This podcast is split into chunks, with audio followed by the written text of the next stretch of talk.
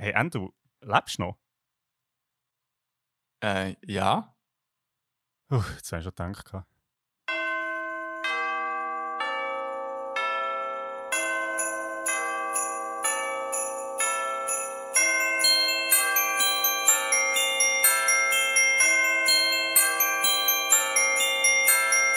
Ho, ho, ho, ho, ho, hallo und herzlich willkommen zu Beyond Format. Schon mit einem Thema in verschiedenen Formaten. Mein Name ist Andres Koko und gegenüber von mir im Internet hockt der Weihnachtsmann in der Geekwelt Christoph Hofer. Merry Christmas! Ho, ho, ho!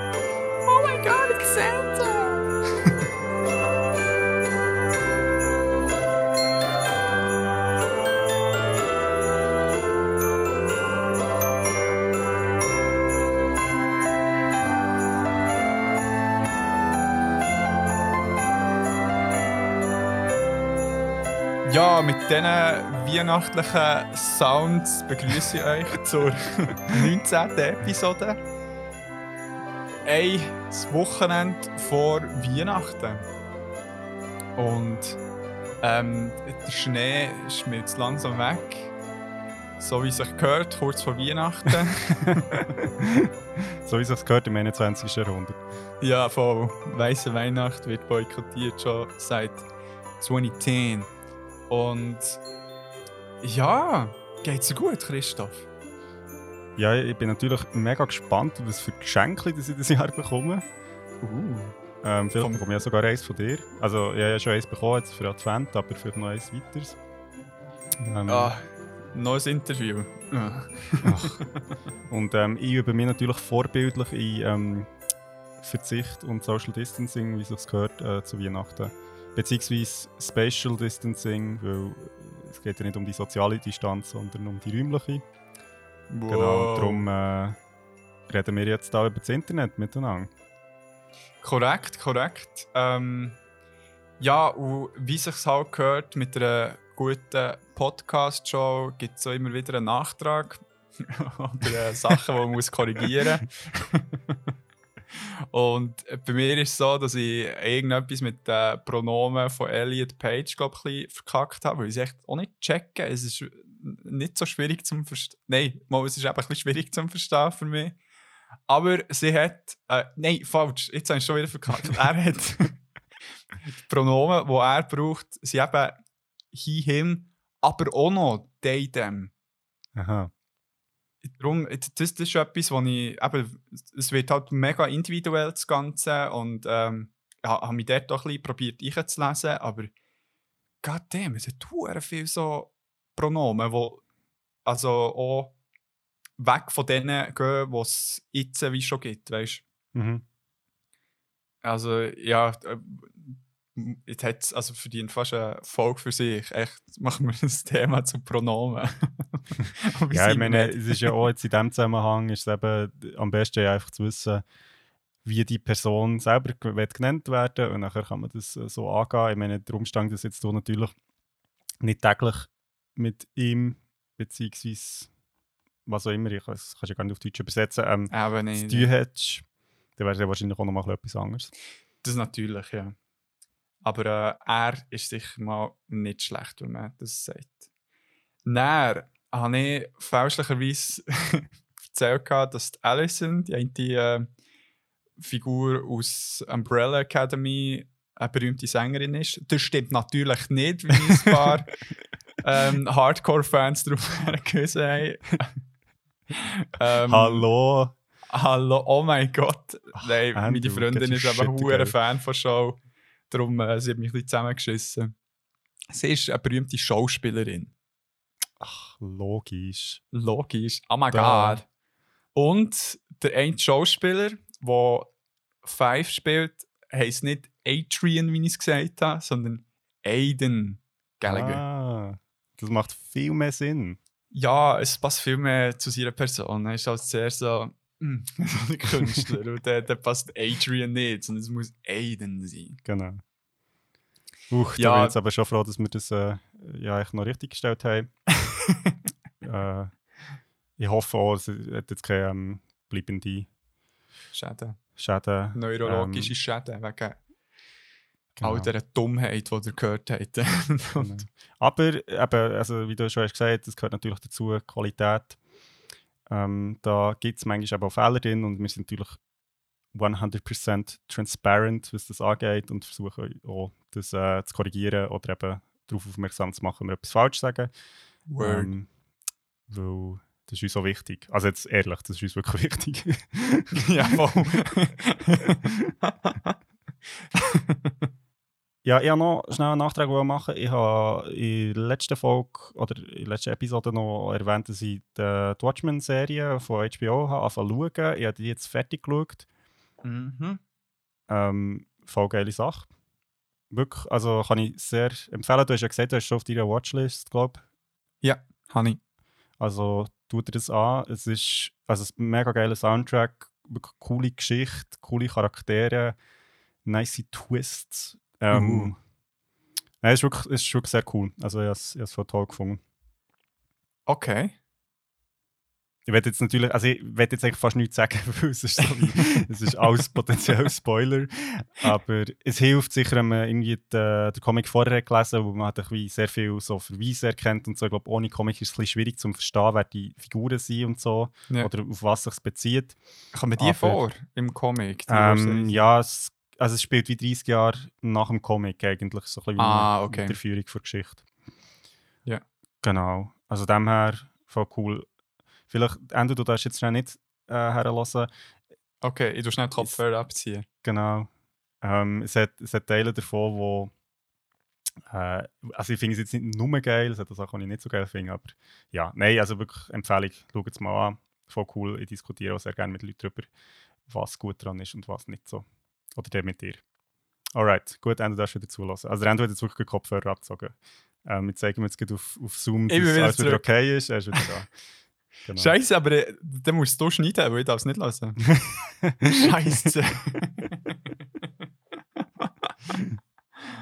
ähm, ja, hey, der hoffe ich, dass du schlaues Zeug hast gesagt und würde sagen, dass wir mit einem weihnachtlichen Thema ja, einsteigen in das Ganze. Voll. Wir haben ja ähm, gedacht, dass wenn sich schon alle um Weihnachten herum mit der äh, Geburt vom Sweet Baby Jesus auseinandersetzen, dann machen wir doch mal etwas, das nicht so in die Richtung geht, sondern ein bisschen das Gegenteil. Und zwar befassen wir uns in der 19. Episode von Beyond Format mit dem Thema, wo wir alle am liebsten ein bisschen vermeiden, wenn es geht, und zwar dem Tod. Mhm. Unzählige Geschichten ranken sich um Tod. äh, Er gehört aber eigentlich so essentiell zum Leben wie die Geburt eben auch. Und obwohl in vielen Geschichten Menschen sterben, befassen sich eigentlich relativ wenig mit der Natur oder so den Konsequenzen von einem Todesfall und Mhm. was das bedeutet, den Menschen zu verlieren. Mhm. Ja, und die Frage für uns, so, wie wird mit dem Tod in verschiedenen Medien umgegangen und wie kann man sich dadurch vielleicht auch einen entspannteren oder natürlichen Umgang mit dem Lebensende finden. Mhm. Äh, wir haben drei Medien zu diesem Thema angeschaut und werden Gemeinsamkeit und Unterschied in ihrem Umgang mit dem Tod diskutieren. Ja, und ich vielleicht auch wieder mal, eben, also nennen wir mal ein Medium oder eine Geschichte, wo der Tod nicht drin vorkommt. Also, es ist eigentlich relativ selten. Also Ja. meistens, also gibt so in so Drama, so wie immer, also muss fast jemand sterben, aber eben meistens ist es dann so ein bisschen, ah, okay, ja, ist ja nicht so schlimm jetzt. Also es ist meistens so ein bisschen als Tool, um halt so ein bisschen Dramatik zu entwickeln, aber es ist nicht wirklich, es geht nicht wirklich um, äh, um die realen Konsequenzen. Und ich denke, das ist etwas, was wir heute zumindest sicher zum Teil werden besprechen. Mhm. Und ähm, von meiner Seite kommt jetzt noch ähm, ein Input, wo der Jared im Interview gegeben hat. Und zwar mit dem ähm, Limited Podcast Shittown, Ah, ja. wo auch recht zum Thema wird passen. Also, aber ich, ich darf fast nicht zu viel erzählen. Also echt das, was er im Interview gesagt hat, hat mich mega lustig gemacht. Du hast es dann eingezogen. Es gibt es auf äh, Google Podcast und Apple Podcast. S-Town heisst es. Und es ist wirklich gut. Also eben, Tod ist dort auch ein Thema. Wie damit umgegangen wird und so weiter. Und ja, allgemein wirklich mega spannende Charaktere. Und es spielt äh, nicht in Minnesota, wie Jahre gesagt sondern in Alabama. in South. genau. Und äh, dementsprechend sehr lustige Dialekte, die vorkommen. Also es ist wirklich so, äh, ich glaube von den Leuten, die ähm, da die, ah, wie heißen die, People of New York, nein. Don't know. Echt so mega gute Reportagen, Schrägstrich, äh, mhm. ja, Personal Story, die erzählt wird und sehr gut produziert ist. Okay, cool. Ja gut, ähm, nach dieser Empfehlung würde ich sagen, steigen wir doch gut ins erste Medium ein, das du hast mitgebracht, und zwar ein Videospiel. Yes. Und zwar habe ich ja von diesem Spiel schon geredet beim einen Nachtrag, ich weiß auch nicht, welcher Folge. Und zwar heisst das Spiel Hades und ist von 2020. Hades ist ein, Achtung, Roguelike Action Roleplaying Videospiel. Entwickelt und gepublished von Supergiant Games und ist erhältlich für PC, macOS und die Nintendo Switch, wo ich jetzt am meisten gespielt habe. Mhm. Achtung, Nerd-Alarm. Ähm, Nerd-Alert. Nerd Alert, Nerd Alert, ähm, das ganze Roguelike Subgenre, das ist etwas, was ich schon äh, sehr lange darüber gehört aber einfach wie niemand nachgeschaut habe oder gar nicht gecheckt habe, was es ist. Ich weiß nicht, wie es bei dir ist, aber darum gibt es hier einen kurzen Input. Die, was nicht interessiert, können es überspringen. also das ganze Roguelike ist ein Subgenre vom Roleplaying-Videospiel. Ähm, das echt so ein bisschen Charakteristiken hat, unter anderem, dass es einen permanenten Tod gibt. Also das heisst, man startet wieder vom Start-Start und nicht vom Checkpoint. Und ähm, oftmals sind es eben so, wie soll ich sagen, Räume, wo man von Raum zu Raum geht. Ähm, so Dungeon-mäßig. Also mhm. das ist schon noch so charakterisierend und äh, so rundenbasierte Spielweise. Also, dass man wie ähm, nicht direkt Leute tut angreifen, sondern irgendwie sagt, okay, du machst jetzt das, zack, Angriff und dann kommt der Gegenangriff und so weiter und so fort. Ist ein recht ähm, Ding in der Indie-Welt, aber warum es jetzt Rogue heisst, ist eben, ähm, weil in den 80er Jahren an der Universität Berkeley in Kalifornien ähm, ein Computerspiel namens Rogue entwickelt ist worden. Mit genau den ah. Eigenschaften, die ich erwähnt habe. Und im Indie-Bereich, wie schon gesagt, ist das Spiel ähm, und das Genre an sich mega beliebt worden, wobei viele Spiele nur gewisse Elemente von diesem Genre übernommen haben und mit anderen kombiniert haben. Darum ist es eben immer so das Roguelike, also es hat mhm. so ein bisschen die Elemente drin. Und warum oder wie das ganze Roguelike in HDs umgesetzt ist worden, will ich noch später darauf eingehen. Mhm. Und ähm, ja, der Input wäre nachher. Darf ich vielleicht noch schnell etwas ergänzen? Also mega cool, das ich, ich habe es glaube schon mal gehört, irgendwie, dass, äh, also, dass eben ein Spiel hat gegeben, Rogue geheißen. Ich glaube, viele Roguelike-Spiele sind auch, dass sie ähm, zufallsgeneriert sind. Also dass quasi die Map oder ähm, die Welt wird eigentlich bei jedem neuen Durchlauf, also wenn man ist gestorben wird, wieder neu generiert. Das heißt, man hat, läuft nie genau in die gleichen Räume rein, sondern es sind eigentlich immer neue Welten in dem Sinn. Genau, genau. Bei, bei vielen ist das der Fall, aber es ist glaube nicht so eine Grunddefinition drin.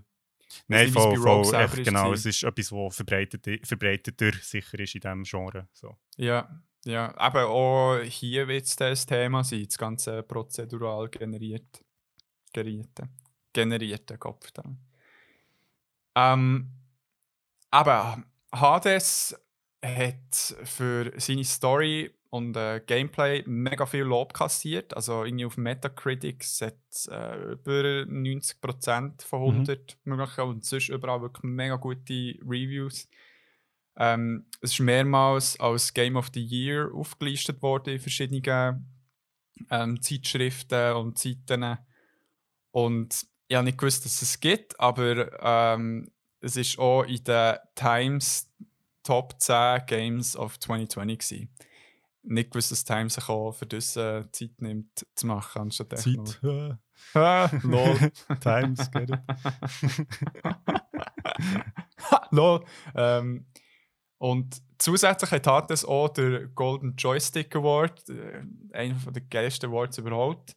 Und der Game Award 2020 für das äh, beste Indie-Spiel äh, bekommen, ich glaube noch Action-Spiel und es ist irgendetwas. Also auch, Fire.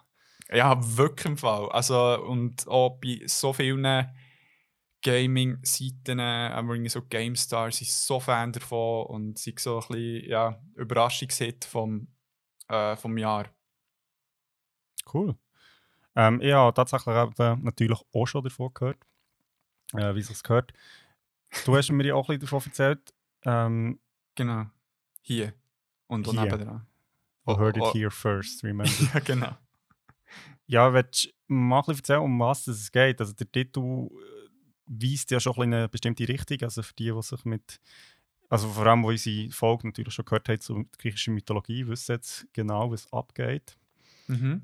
Ähm, ja, was passiert in Hades, beziehungsweise spielt man der Hades? Nein, spielt man nicht. Oh. Falsch gedacht. Nein, sondern man spielt sie äh, Sohnemann, der Sag Sagreus. Ah. Sagreus, sag ich jetzt mal. Ähm, er ist der äh, Sohn vom Hades. Er ist auch, glaube Gott vom, von der Wiedergeburt, unter anderem. Mm. Aber eben so ein bisschen der Prinz der Unterwelt. Und das spielt man tatsächlich und sein Ziel ist, irgendwie aus dem Reich der Unterwelt zu flüchten. Und der Grund dafür wird später im Spiel erklärt. Also ich jetzt auch nicht verraten. Ähm, er ist aber nicht allein dadurch. Er wird unterstützt bei seinen Versuchen rauszukommen aus dem ähm, Hades oder eben aus der Unterwelt. Und zwar von seiner Mutter Nix, die Göttin von Nacht, die ihm ähm, mit einem magischen Spiegel also ihm geschenkt hat, wo, wo, der, wo der Sagreus jedes Mal seine Fähigkeiten kann verbessern kann, nach jedem Durchlauf. Mhm. Ich weiß, das ist ein bisschen verwirrend, aber ich würde dann noch ein bisschen beim Gameplay mehr dazu sagen. Sie ist aber nicht die einzige Hilfe. Also die Götter vom Olymp merken auch, was er machen will und suchen immer wieder Kontakt mit ihm auf und segnen ihn mit gewissen Power-Ups. Und äh, ja, die können sich mega unterscheiden und es ist eben wirklich von eben Zeus zu. Ähm, Kommen wir nur Zeus in Sinn. von Zeus bis Zeus ist eigentlich alles dabei.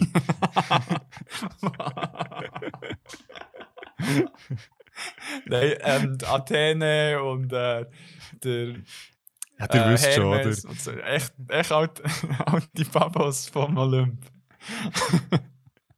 Oh Mann. Ähm, dann gibt es auch noch den Achilles, wo, wo man immer wieder trifft. Das ist äh, sein Mentor und der gibt ihm äh, ein gewisses Waffenarsenal, stellt ihm zur Verfügung, das er kann brauchen kann, um eben sich durchzukämpfen.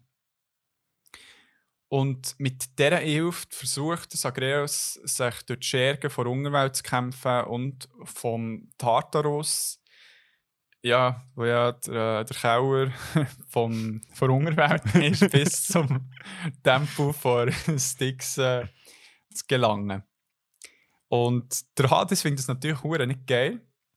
Äh, ihm wäre es viel lieber, dass, sie, dass er äh, dass Sagreus ihm ein bisschen unterstützt bei seiner Arbeit. Mhm. und äh, versucht natürlich dabei aufzuhalten mit seinen Schergen unter anderem oder auch den drei Furien der Hydra, der Theseus und der Asterius, also der Minotaur, trifft man auch mal an und muss gegen sie schlägeln. Okay. Es klingt lustigerweise so ein bisschen wie ähm, äh, irgendwie äh, die Geschichte von einem Vater, wo will, dass irgendwie der Sohn bei Gartenarbeit hilft und der Sohn will irgendwie hey, es wirkt manchmal so. Freizeit haben. Nein, ohne Witz. Also, es ist hure lustig, wie, wie die miteinander umgehen. Also, es tut wirklich so ein bisschen nach einem Vater-Sohn-Streit, aber nicht so im epischen Ausmaß, also Modkämpfe und so weiter. So. Aber ja, auf das kann ich dann bisschen später aufgehen, wenn man so ein bisschen checkt, wie das Spiel funktioniert. Mhm. Ähm, ja, dann erzähl doch mal, wie das Spiel funktioniert in dem Fall. ähm, also, was einem oder einer bewusst muss sein, wenn man das Spiel kauft, ist, dass man sehr oft stirbt. Und man fährt dann eben ganz von vorne an. Mhm. Und das ist eigentlich der Start ist immer in, in den Hallen vom Hades, wo man den Hades immer wieder trifft und ähm, kann schnurren. Der Achilles ist dort, wo andere Charaktere. Und dort innen, wenn man dort landet, kann man seine Upgrades machen. Aus diesen Runs, die man gemacht hat und vielleicht gescheitert ist oder ziemlich sicher gescheitert ist. Mhm. Das klingt mega scheiße im ersten Moment. Also, dass man so, was soll das? Man kommt irgendwie weiter und kann gerade so gut wieder von vorne anfangen. Aber das ist erstaunlicherweise nicht schlimm. Im Gegensatz. Also, weil man durch das Sterben im Spiel sich wieder kann aufrüsten kann und dann stärker in, in eine zweite Runde weichen geht. Und was wirklich das Ganze mega empfänglich macht auch für eine breitere Masse ist, dass man jedes Mal mit den Charakteren in der Welt kann schnurren und wirklich jedes Mal auch andere Dialoge entstehen, mhm. die so teilweise mega lustig sind und teilweise auch mega spannende Hintergründe geben und auch irgendwie es herbekommen, wirklich eine Story zu generieren. Mhm. Und man, man, also manchmal, wenn ich länger ähm, am Kämpfen war, habe ich mich gefreut, mal wieder zurückzugehen. mal zu sterben und damit ich äh, wieder ein bisschen in Touch komme mit äh, meinen Homeboys und Girls in der Halle Hades. Vor allem ist dort immer äh, der, der, der dreiköpfige Hund dort, wo man kann, kann petten. Oh. Und ähm, das habe ich jetzt noch nie nicht gemacht. Also das ist, äh, weil ich, ich hoffe mir, dass es irgendeine Belohnung gibt am Schluss, wenn man es nicht vergisst. wenn, er dreimal, wenn er jedes Mal gestreichelt hat, gibt es irgendwie so Achievement oder so. Ja, genau, genau. Ähm, rein spielerisch macht Hades auch sehr viel Spaß. Also man spielt so ein bisschen aus der ähm, Vogelperspektive die Leute, die vielleicht Diablo kennen, ah, nein, Diablo kennen. Mhm. Es ist so also, ein bisschen. Voll was? die isometrische Perspektive, wie wir äh, Gamewissenschaftler das nennen. Sehr geil. Dropping that knowledge, das ist sehr gut. und ähm, man bewegt sich dann eben wirklich so, wie ich bei dem Roguelike erklärt habe, also von Raum in den nächsten Raum bis man, also sobald man alle Gegner ähm, besiegt hat im einen Raum. Und die Rooms sind meistens so ein bisschen eben Dungeons, also das heisst so ein bisschen, ähm, ja, haben auch noch Fallen drin mhm. und sonst so eben verschiedene Gegner, die dann zwischendurch ähm, spawnen. Und interessant ist eben dabei, dass die Räume und die Levels alle ähm, prozedural generiert werden. Also das heisst, dass sie ähm, so gewisse Eckpfeiler haben und ähm, so ich sage jetzt mal eben, wir sind im Tartaros, das, das hat ein gewisses Thema, so mhm. ästhetisch. Aber neben diesen Eckpfeilern, die gestellt wurden, wird das Level zufälligerweise ähm, zusammengewürfelt. Also die Räume sehen immer ein bisschen anders aus bis dann zu einem gewissen Punkt, wo dann etwas kommt, wo alle müssen sehen und dann geht es weiter und dann ist es auch wieder mhm. irgendwie gemacht. Und das macht es halt wie spannend, mehrere Durchläufe zu machen, weil man dann nicht immer genau das gleiche Level vor sich hat, sondern es mhm. immer ein bisschen Angst ist, andere Gegnertypen und vielleicht zum Teil andere Interaktionen mit Charakteren, die vorkommen. Mhm. Und so, dass echt bei jedem neuen Versuch ein einzigartiger Weg durch, durchgespielt wird, mit den Konstanten, halt, die ich erzählt habe. Ähm, und das ist nicht nur auf das Gameplay bezogen, sondern auch auf die Story und Charakterinteraktionen. Was ich mega krass finde, weil es sich nicht mega zufällig anfühlt. Also, mhm. sie, die Dialoge, die entstehen, haben irgendwie immer ein Bezug auf etwas, was passiert ist. Oder machen irgendwie Sinn und bauen aufeinander auf. Und ich äh, wirklich bin mega beeindruckt, wie das technisch umgesetzt ist worden. Also ich kann es mir nicht mal vielleicht vorstellen, wie das gemacht ist. So in dem, eben, in dem prozedural generierten Ding irgendwie eine kohärente Story zu machen. Also auch schon so mit mm. Eckpunkten wird geschaffen, aber wie die weißt, gefüllt werden, das wirkt mega mm. organisch. Ähm, genau.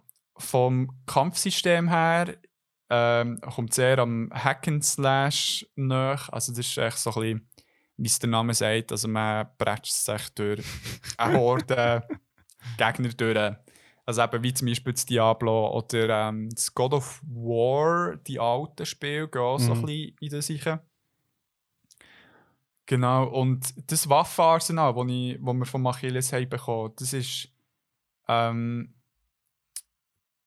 das ist recht, wie soll ich sagen, die sind alle recht unterschiedlich, die Waffen. Also wenn man von Schwert zu Bogen, äh, irgendwie so Metallfäuste, die man kommen und sogar irgendwie ein Gewehr aus irgendeinem Grund. Aber auch, die sind mega unterschiedlich und die verändern die Spielweise mega fest. Mhm. Und die kann man nicht während dem Spielen ändern, sondern echt immer auch am Anfang. Also man muss sich wie für einen Run muss man sich für eine Waffe entscheiden. Mhm. So, dass man dann ähm, ja, nicht übermächtig wird, wenn man die ganze Zeit kaum switchen und genau. Ähm, sonst, also ist wenn man eben durch die Welt geht und immer wie weiter kommt, sammelt man auch gewisse Items auf. Also es gibt einerseits äh, so Darkness, wo man sammelt, wo man gewisse Fähigkeiten ihr im, im Sagreus selber kann stärken kann, die permanent sind. Mhm. Und ähm, dann kannst du noch gewisse Schlüssel sammeln, wo du eben die Waffen kannst, ähm, entsperren und auch andere Sachen, die ich jetzt nicht sagen ähm, und während einem Run trifft man eben immer wieder auf sogenannte Boons, also so Sagen von den Göttern, mhm. wo wie Power-Ups sind, die eigentlich während dem Run zählen. Also nehmen wir mhm. jetzt einmal an, ähm, der, man trifft auf einen Zeus, der gibt einem die magische Kraft, wenn man so einen, einen Angriff macht, dass noch einen Blitz einschlägt. Weißt du, so irgendwas. Mhm. Oder vom Hermes, dass du schneller kannst laufen Und genau, ähm, die verliebt man aber wieder nach dem Tod und ja, so ein ist das Spiel aufbauen. Und es macht wirklich unheimlich Spass. Es ist eben die Handlung motiviert einem irgendwie weiterzumachen und es ist auch ein super Spiel für echt so zwischendurch mal ein bisschen zu mhm. spielen mhm. und wieder wegzulegen, aber man kann so Stunden spielen. Also das geht auch. Keine Angst. es ist lustig, ich jetzt, also ich, ich, kenne verschiedene Roguelikes, also ich muss ganz ehrlich sagen, ich habe noch nie selber einen gespielt, aber ich, also ich, so, es, gibt, es ist ein Genre, das in letzter Zeit recht verbreitet also es ist glaube ich auch sehr geeignet für so Indie-Entwickler irgendwie, weil es halt wie ein einen anderen Ansatz bietet als jetzt ein A-Level-Spiel, wo man halt irgendwie von vorne bis hinten alles muss entwickeln. Ja. Ähm, mir ich jetzt mega müssen an Tetris denken, wo du auf dem hast erzählt, also dem Spiel. Weil Tetris ist, also klar, ist viel simpler, aber ja. schafft natürlich auch mit dem Zufälligen irgendwie und es ist schon ein Spiel, wo man stundenlang kann spielen kann, aber auch 10 Minuten. Also es ist sowieso... Ja. Ähm, also echt für jetzt gibt Leute, die vielleicht eben mit Videospielen schon nichts am Hut haben, also das könnte vielleicht so eine Analogie sein, die irgendwie ein bisschen Genre verständlich machen. Ja. Ja, das kann man machen. ich, ich, ich fühle mich ein bisschen angegriffen, weil ich Hades um einiges Geld finde als Tetris. Ja, ja, aber ja, ja, so ja nur so als. Analogie. Es ist nicht. Äh, Es ist eine Analogie und nicht ein Vergleich. genau. Damn son. Ähm, ja, hat etwas. Weißt du, wie geil Tetris mit Story? So, wenn die einzelnen Bausteine alle irgendwie so ein Charakter wären und dann geht es echt darum. Das klingt schrecklich. Nein, du, du, du verstehst echt das Potenzial nicht. Gut, ähm, ja, von sterbenden Tetris-Steinen zu, äh, wo verstümmelt werden im Verlauf, das ist ja grauenhaft. Ähm, Ja, aber gell, es, es macht es mega schlimm. Das Ja, ist ein Horrorspiel. zu ähm, dem Tod in Hades. Ähm, ja, also der Hades ist ja, die also Hades ist ja Gott, aber, aber auch ähm, quasi die Unterwelt in der Mhm. griechischen Mythologie. Man stirbt sehr viel in dem Spiel. Wie wird der Tod in dem Spiel dargestellt? Ähm, ja, man muss so ein bisschen aus zwei Sichten das beantworten. Also auf der einen Seite haben wir halt von griechischer Mythologie her wird ja der Tod bisschen anders interpretiert oder dargestellt, als jetzt zum Beispiel im christlichen oder in anderen Glaubensrichtungen. Und zwar ist es so, dass äh, ihr Unterwelt selber ähm, ja, gibt es wie mehrere Ortschaften, wo sich die ähm, verstorbenen Se Seelen äh, also, ähm, aufhalten. Mhm. Und es ist auch, auch recht komplex. Also ich wollte jetzt auch nicht mega ins Detail dort gehen, aber es gibt halt so gewisse Abstufungen, also wie zum Beispiel der, ähm, der Kauer vom Hades, Tartaros, wo wirklich äh, die richtigen Baddies drin sind, oder auch die Titanen sind ja dort drin, wo ja Krieg gegen die Götter vom Olymp haben geführt Mhm. bis hin zum Elysium, wo wirklich also für äh, glaube, der schönste Tod ist, den man kann haben oder der schönste Ort, wo man will landen wenn man gestorben ist. Mhm. Dort sind alle Helden und Heldinnen und so ein bisschen Verwandte von Göttern in einem wunderschönen Blumenbeet. Und also dort lebt sich gut. Und ähm, dann jetzt eben auch noch so. Stirbt, oder, äh, also stirbt sich gut. Dort stirbt sich gut, ja. und genau, und es gibt halt die Zwischenphasen, also, also Zwischenebenen, wo dann auch so ein bisschen die Normalo so irgendwo sind, wo es äh, nicht so spannend ist. Aber einmal ist eben das Ziel vom Spiel ist ja, durch die Stufen irgendwann mal ähm, rauszukommen. Über den Fluss äh, Nix, wo ja der, äh, wie heißt der schon wieder, äh, Ch- Cheron. Der, ja, ähm, Charon. oder Charon, Charon, ja. Der, ähm, der Bötlimann, der Bootsmann, wo die Leute eben in den Tod tut begleiten oder die Seelen. Und das ist so ein bisschen die erste Art und Weise, wie der Tod dargestellt wird oder gebraucht wird. Und die andere ist halt, dass einfach ähm, das Sterben an sich äh, Grundspielmechanik ist. Also, Mhm. und dementsprechend sehr präsent ist. Und es ist eben noch recht ironisch, dass eben der, ähm, der Gott vor Wiedergeburt, ah, ich glaube, es ist die Wiedergeburt. Kannst du das schnell recherchieren, wenn ich immer rede? Mhm. Der äh, Zagreus. Und ähm, jetzt muss ich schnell überlegen. Ja, dass man wenn man das Spiel im ersten Run würd gewinnen also nie würd sterben, würde, glaube ich, so viel vom Spiel und von der Story verloren gehen. Weil man, weil ich ja auch noch gesagt habe am Anfang, es hat auch ein äh, Roleplaying-Element drin. Also man kann mit diesen Charakteren interagieren und eine Beziehung mit denen aufbauen. Mit so zwischendurch ein Geschenkchen denen geben, wenn man in Kontakt tritt und so weiter. Also, und das, das kannst du nicht, also das kannst nicht voll ausschöpfen, wenn es eigentlich einmal würde Mhm. schaffen. Aber ich glaube, ähm, für das ist es so schwer, dass man mit äh, den Fähigkeiten, die man am Anfang hat, gut würde schaffen. Ähm, Ähm, noch schnell, ich habe schnell äh, geschaut. Also, es ist wie immer nicht ganz so einfach.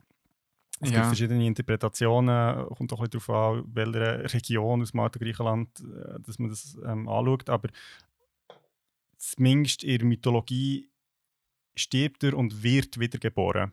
Also ah. er selber wird wiedergeboren quasi und wahrscheinlich auch wegen dem äh, die Wahl jetzt für, äh, ja, als Held für das Spiel, wo quasi wiedergeboren wird ständig. Ah, aber äh, ist er nicht auch ein Gott von etwas? Ja, es ist eben ein bisschen kompliziert, weil also, wer, wer sich mit der griechischen Mythologie auskennt, der weiß, da gibt es irgendwie 100'000 Familienbeziehungen, wo ja. also nicht so, also ja, es gibt verschiedene Interpretationen, also von wem das er jetzt genau das Kind ist oder mhm. ähm, also er ist schon ohne Gott, aber so ein bisschen sein Rang und ähm, ja, der Verwandtschaftsgrad ist so ein bisschen abhängig von wem das man jetzt äh, als Quelle nimmt. Ja, ja. Okay. Ja. Weil es geht, also er, er ist einerseits irgendwie der Sohn vom Hades, könnte aber auch der Sohn vom Zeus sein. Also es ist alles ein bisschen kompliziert, aber ja, ja er passt irgendwo so ein bisschen in die Welt rein, sicher. Okay, dann ist gut, haben wir ähm, mein Bullshit schon jetzt können korrigieren und muss es nicht in der nächsten Folge machen. ähm, ja, und eben der ganze Tod im Spiel selber ist, ähm, ist so ein bisschen bittersweet äh, Feeling, wenn man im Spiel stirbt. Also das heisst, man äh, regt sich vielleicht im ersten Moment auf, dass man gestorben ist, aber andererseits sagt man, ah nein, jetzt nicht wieder mal mit dem Achilles reden oder weißt so, oder mit der nächstes Mal wieder ein bisschen austauschen und ja, Darum, ich glaube, so ist deine Frage glaub, beantwortet. also behandelt sich der Tod auf mehreren Ebenen. Ja. Und also ich finde es halt wie noch cool, dass eben Sterben, also oder Game Over, es gibt ja verschiedene so Videospielphilosophen, die sagen, Game Over ist eigentlich ein, ähm, ein Versagen vom Spielentwickler und nicht vom Spieler, weil es kann ja nicht sein, dass man im Spieler einfach wie sagt, look, ähm, der Tod, wenn man quasi als Spieler schlecht ist, dann geht das Spiel nicht weiter, sondern man muss halt wie eine andere Antwort auf das finden. Und ah. äh, das, äh, das löst das ja in dem Fall sehr gut, finde ich. Ja. Und ja, ich habe vorhin auch müssen denken, oder, oder du hast gesagt, mit, man stirbt halt recht häufig. Ähm, quasi der Tod macht einem stärker, oder? ja, ja es, es, ist tatsächlich so im, im Spiel. Also. Genau. Ja. ja, jetzt vielleicht gleich noch eine Frage. Also, du hast ja gesagt, das ist eigentlich cool, aber also ist das Spiel wirklich. Also, eben, Thema Game Over. Game Over ist ja eigentlich so ein bisschen, ist man trainiert als Spieler, dass es schlecht ist. Also schießt es nicht ja. voll an, wenn du dann echt wieder von vorne musst anfangen Das ist natürlich eine berechtigte Frage, weil man startet eben zwar immer in der Halle von HTS, nimmt aber immer etwas mit aus dem vorderen Run. Also man, man, kommt nicht, man steht nicht da mit leeren Hängen. Mhm. Ob es jetzt heisst, okay, ich habe genug Schlüssel gesammelt, um wieder eine Waffe freizuschalten, oder ich habe, du kannst auch Nektar sammeln, wo dann den Götter oder den anderen Figuren kannst schenken und die geben dir etwas zurück und so weiter. Also, äh, und es passiert auch immer wieder etwas in den Hallen von HDS. Es ist immer ein bisschen irgendeine Änderung da. Und mhm. man startet dementsprechend eigentlich nie bei Null, sondern eben, wie du es vorhin schon schön zusammengefasst hast, stärker als vorher. Mhm. Und zusätzlich ähm, ist es eben so wirklich lustig mit diesen Charakteren in den Hallen, die die dann eben auch sagen, der eine reagiert mega drauf, wegen wenn du gestorben bist. Mhm. So, also, ah shit, schon wieder gegen die verkackt. Ah, ja, die ist stark. So. Und dann so, what the fuck, vor einer Falle gestorben, spinnst du? Weißt du, so, immer so. Und weißt du, auch wenn es mehrmals die gleiche Person war, kommt nicht immer der gleiche, ähm, der gleiche Satz, sondern es variiert auch mega. Also ich weiß nicht, mhm. wie lange die Synchronstimmen im Studio verbracht haben. Also mhm. die, glaube etliche Sätze vorgelesen. Und ähm, dadurch, dass man auch mehrere Waffen kann brauchen welche, wo eben den Playstyle halt mega die verändern, bringt das Ganze auch ein bisschen frischen Wind rein bei einem mhm. Run. Also man muss sich aber ja, aber das habe ich schon gesagt, dass man vor einem Run sich muss entscheiden für die Waffe. Also man genau. muss sich bewusst sein, okay, mit der kann ich voll reinfetzen, mit der muss ich recht oft ausweichen, und, aber kann dafür recht schnell etwas machen. So, so ein bisschen so Sachen. Okay. Judo. Ähm, ja, also das ist doch schon mal cool. Also ich denke, eben, ich habe das Gefühl, es hat auch sehr stark damit zu tun, dass man halt wie, also als Videospieler oder Spielerin halt sehr konditioniert ist, dass Game Over etwas Schlechtes ist, aber wenn man es eben irgendwie so kreativ kann verpacken und im Spieler oder Spielerin noch irgendwie Mehrwert gibt durch einen neuen Versuch, dann kann ich mir vorstellen, kann, also ja, kann das durchaus reizvoll sein. Ja. Ja, auf jeden Fall. Und mir kommt eben noch ein anderes Spiel in Sinn, ähm, wegen dieser Philosophie, dass Sterben neben Bestrafung sein für einen Spieler oder die Spielerin. Mhm. Äh, Celeste, kennst du das? Ah ja. Mhm. Mhm. Das ist ähm, auch so ein Jump-and-Run-Spiel, also so ein bisschen Mario-mäßig, aber echt, äh, ja, von einer Indie-Company und dort gibt es äh, Death Count. Also dort wird zählt, wie viel Mal gestorben bist. Aber es steht dann immer wieder, hey, im Fall, das gehört mega dazu, dass man mehrmals braucht, bis man den Groove drin hat. Also man wird so ein bisschen nicht belohnt, dass man stirbt, aber man wird ähm, ja, motiviert weiterzumachen, ohne dass echt Sterben etwas Schlechtes bedeutet. Weil mhm. manchmal passiert es echt beim einen Sprung, dass der zehnmal hintereinander stirbst und dann am elften Mal bekommst du es eben so her, wie es gehen. Mhm. Das ich übrigens auch mega empfehlen. Ja, das ist sicher ein Spiel, das wir mal in einer anderen Folge noch besprechen. Es ist schon ja. ein, so, so ein Indie-Hit. Ja, voll. Ja, ähm, da bleibt mir eigentlich nur noch zu fragen, ja, hast du noch sonst irgendetwas, wo du zum Spiel loswerden willst, das jetzt nicht hat Platz gefunden hat? Hey, im Fall wirklich nicht viel. Einfach, dass es für mich auch ein mega Überraschungs Ui, mega Überraschungshit war. Ich habe so ein bisschen mitbekommen, dass es auch anscheinend ein gutes Spiel sein sollte. Und dachte so, ja komm, gönnst du mal etwas. Und äh, ich war mega überrascht, gewesen, weil so die Genre an sich, wie ich es vorhin beschrieben habe, würde mir so nicht passen. Und ähm, ja, eben auch mit dem ganzen prozedural generierten habe ich zwar Minecraft mega cool gefunden, aber dort hat es halt auch nicht effektiv eine Story, die durchgezogen wird. Darum bin ich mega überrascht, dass es hier so gut klappt. Und ich meine, ich habe auch ähm, No Man's Land gespielt, was gut ist rausgekommen und es war wirklich eine Shitshow. Gewesen. Also, mhm. Und es war auch so prozedural generiert. Gewesen. Darum bin ich dort mega überrascht und es macht mega Spaß zum Spielen, kurzweilig und langfristig. Und äh, die Story ist bis jetzt tipptopp im Fall. Cool. Ja, das dann doch wie etwas für die Festtage. Yes, sir. Ja, dann würde ich sagen, gehen wir zum nächsten Medium, wo ich mir angeschaut habe, in einem ganz anderen Bereich sich mit dem Tod befasst. Und zwar ist das ein Graphic Novel, wo Nils heißt. Okay. Ähm, das ist von deutscher Illustratorin und Autorin Melanie Karanin. Ähm, ist im September 2020 rausgekommen und befasst sich mit dem Tod von ihrem Sohn, also von, von der Autorin ihrem Sohn, der im Sommer 2015 ist gestorben. Oh, okay. Und äh, also sie hat dreieinhalb Jahre an dieser Graphic Novel geschafft.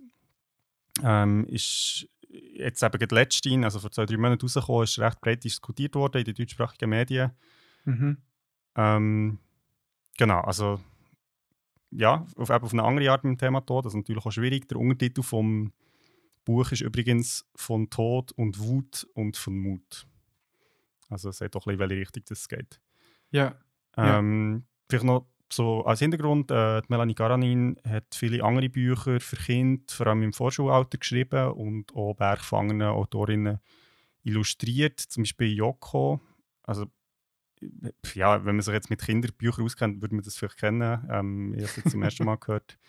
Äh, Nils ist aber ihre erste Graphic Novel, was sie so hat gemacht Ja. Spannend. Ähm, klingt auch nach einem Werk, das ein bisschen unter die Haut sollte gehen. Darum, äh, ja, erzähl mal, um was geht es denn? Ja, genau, also du hast das schon richtig erfasst. Das ist natürlich eben eine sehr persönliche Geschichte und äh, von dem her natürlich auch eher, jetzt sage ich mal, an ein Erwachsenenpublikum, obwohl es, denke ich jetzt auch für Kinder durchaus interessant ist oder zum Vorlesen so, oder zum zusammen anschauen. Genau, also Nils befasst sich mit dem Tod von Nils, also dem jüngsten von vier Kindern von Melanie Garanin und ihrem Mann Georg. Ja.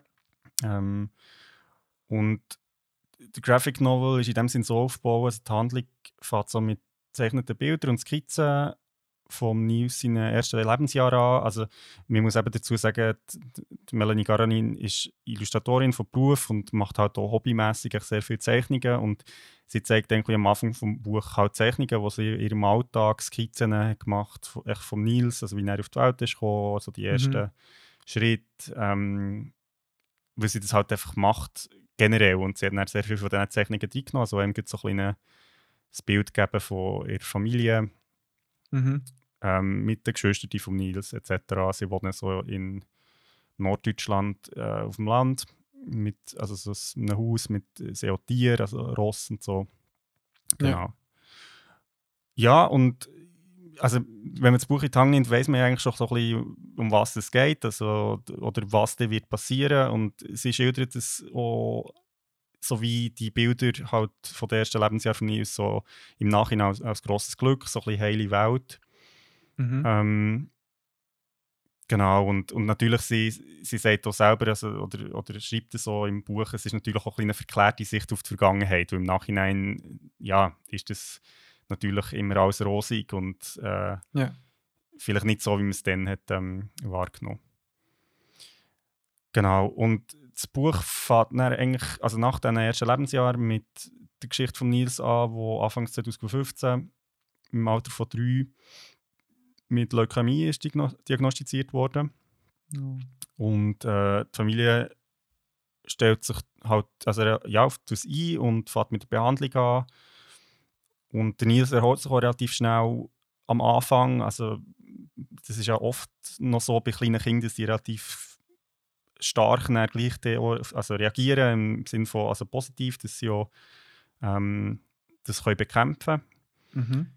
Und nach so einer ersten Phase, wo es eigentlich gut läuft, kommt aber die Leukämie wieder zurück. Ähm, und es ist noch spannend, dass in dieser Phase, wo man ja wie weiß, was da wird passieren, ist, scheint alles noch gut zu gehen. Ähm, das Kind von, also die anderen Kinder von äh, Melanie Garanin ähm, stellen sich das auf ein. Also die ganze Familie ja, ist, ist eigentlich sehr, sage ich mal, pragmatisch positiv unterwegs so mit, mit dieser Diagnose, was ja an sich schon recht, ähm, ja, irgendwie eine rechte Challenge ist. So. Mhm. Und was die Kinder, also was ihre anderen Kinder mal ansprechen, so hey, wie wär, also kann es eigentlich sein, dass der Nils vielleicht mal stirbt, meint Melanie Garanin so im Buch, ja, das ist sehr unwahrscheinlich. Also sie, das ist halt so ein bisschen wie das, dass man halt wieder Tod eben so ein bisschen ausblendet, weil das halt wie Ja. eine Realität ist, die man vielleicht auch nicht so wahrhaben in dieser Phase oder wenn man ja, in so, einer so, einer ein Behandlung Neglect. drinnen ist. Ja, ja. Ähm, genau, der Nils entwickelt dann im Sommer, also ein halbes Jahr später, 2015, immer wieder sehr starke so Bauchkrämpfe oder, oder ja, Bauchweh. Mhm. Und die Ärzte können aber eigentlich nichts Ungewöhnliches erkennen. Mhm. Also sie gehen ins Spital und die sagen, nein, so, das kommt halt vor und lassen schließlich auch nach Hause gehen, weil einfach ja, in dem Spital ist es natürlich irgendwie auch schwierig. Also, ähm, hat immer umgeht sie auch von anderen Patientinnen, die ja, wo mit, mit Krebs in dem Sinn kämpfen im Kindesalter. Mhm. Und eigentlich nach so einer Bauchweh-Episode stirbt Nils am 5. Juli 2015 eigentlich ohne ja, größere Vorzeichen, außer jetzt eben diesen, diesen Bauchweh-Attacken Oh, in dem Sinn. shit. Daheim oder im Spital? Genau, daheim. Oh no. Und also es ist dann sehr abgefahren, weil einerseits natürlich kommt es so ein bisschen aus hinter im Himmel, also sie haben das vorher nicht erwartet, vor allem nach das, nachdem das der gesagt hat, das ist ja alles okay und äh, das kommt halt vor. Ähm, der Nils wird dann ähm, mitgenommen und es wird eine Zwangsobduktion gemacht, echt zum Schauen, an was es er ist gestorben. Und das ist noch krass, weil die Eltern, also sowohl Melanie und Georg sind dagegen. Also es wird gegen ihren Willen wird eine Zwangsobduktion durchgeführt. Krass. Also es wird so angeordnet und durch das erfahren sie aber dann ein paar, also weil sie auch sagen, ja, ich meine, er ist jetzt halt an diesen Folgen gestorben, das, ist, das kann halt pass- also sie wollen jetzt eigentlich gar nicht wissen, was es jetzt genau war. Mhm. Und sie erfahren aber dann wegen dieser Zwangsobduktion ein paar Tage später, dass der Nils nicht an Leukämie ist gestorben, sondern an einer Bauchspeicheldrüsenentzündung, die einfach Mhm. nicht erkannt ist worden und wo man eigentlich hätte können behandeln Nein. Krass. Ah, fuck, ja. Darum äh, Wut. Genau. Mhm. Genau.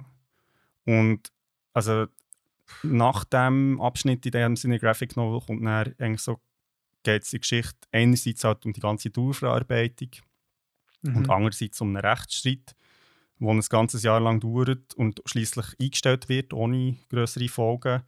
Ähm, die Melanie und der Georg bekommen zwar eine finanzielle Entschädigung, aber eigentlich keine Entschuldigung oder keine Kenntnisnahme, dass Fehler passiert sind bei dieser Behandlung. Oh, shit.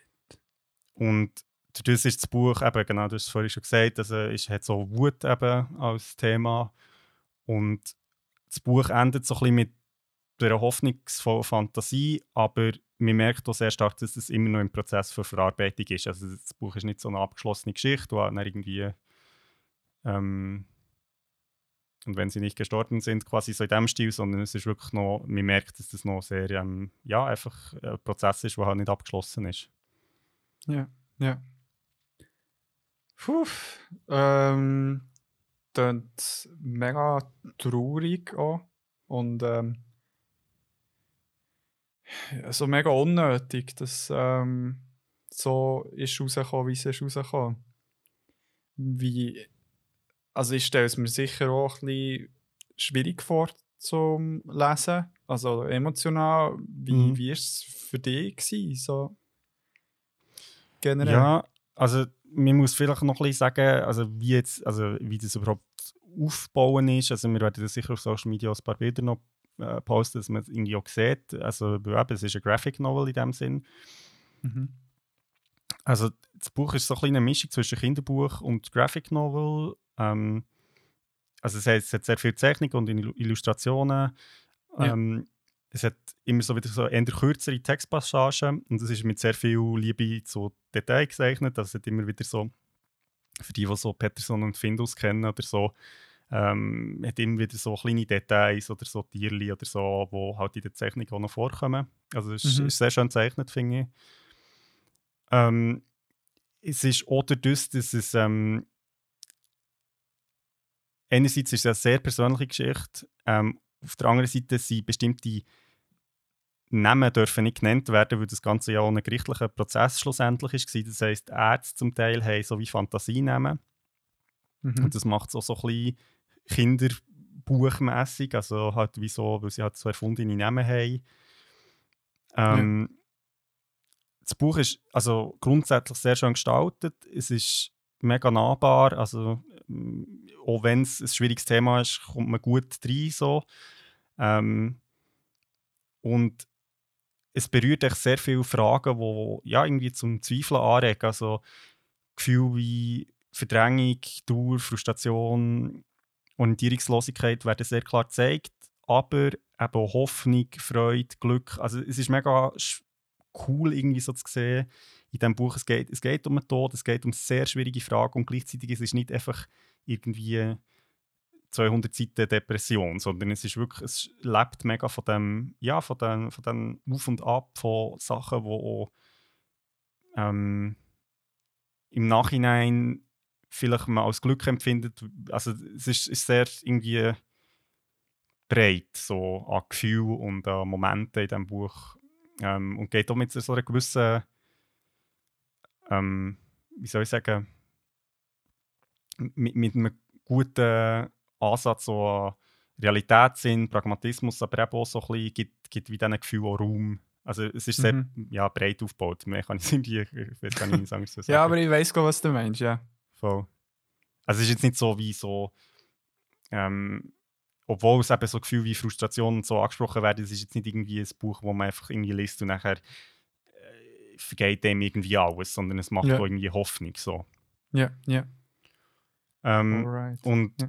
also in dem Ganzen innen auch, glaube ich, weil es- weil es so ein bisschen spielerisch mit diesen schwierigen Fragen umgeht. Also zum Beispiel ähm, eben die Ärzte wo, wo, oder Ärztinnen, die in diesem Buch auch thematisiert werden, die eben zum Teil wie fiktive Namen haben, weil sie halt ähm, weil es reale Ärzte sind und die halt nicht dürfen genannt werden, weil ja, da also eben recht, also Sachen passiert sind, die halt ähm, ja, nicht hätten sollen passieren.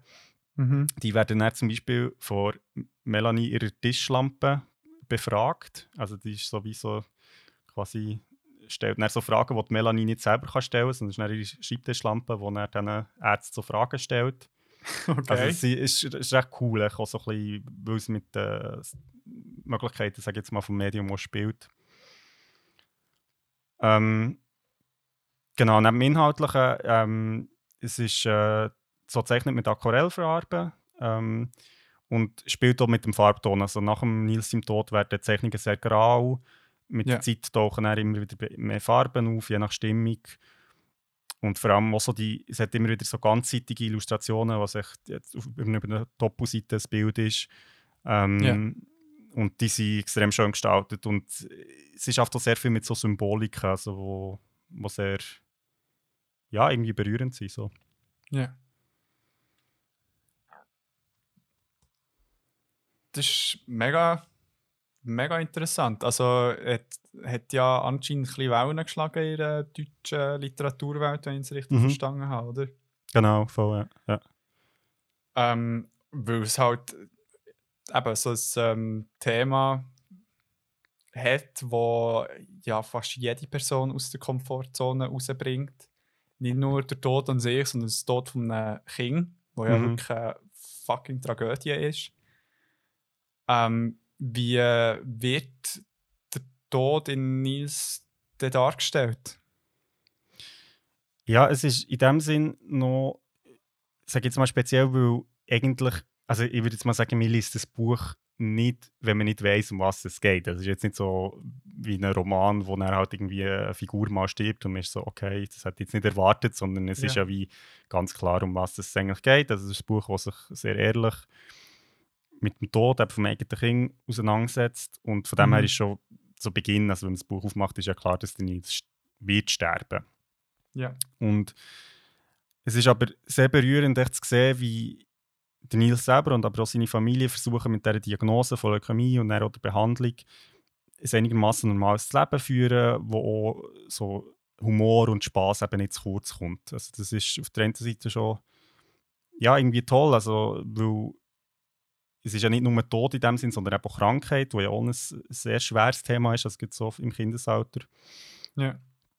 Und der Tod selber von Nils wird eigentlich mit einem einzigen Satz auf zwei Doppelseiten festgestellt. Also es, ist wirklich, es gibt so wie einen Bruch im Buch, wo eigentlich, ja, wie steht, der Nils ist dann gestorben und es gibt keine Zeichnung dazu und nichts. Also es ist wirklich so ein ganz klarer Schnitt. Ja. Und dann im Nachhinein eben sind so die ersten nachfolgenden Illustrationen sind fast ohne Farbe, also grau.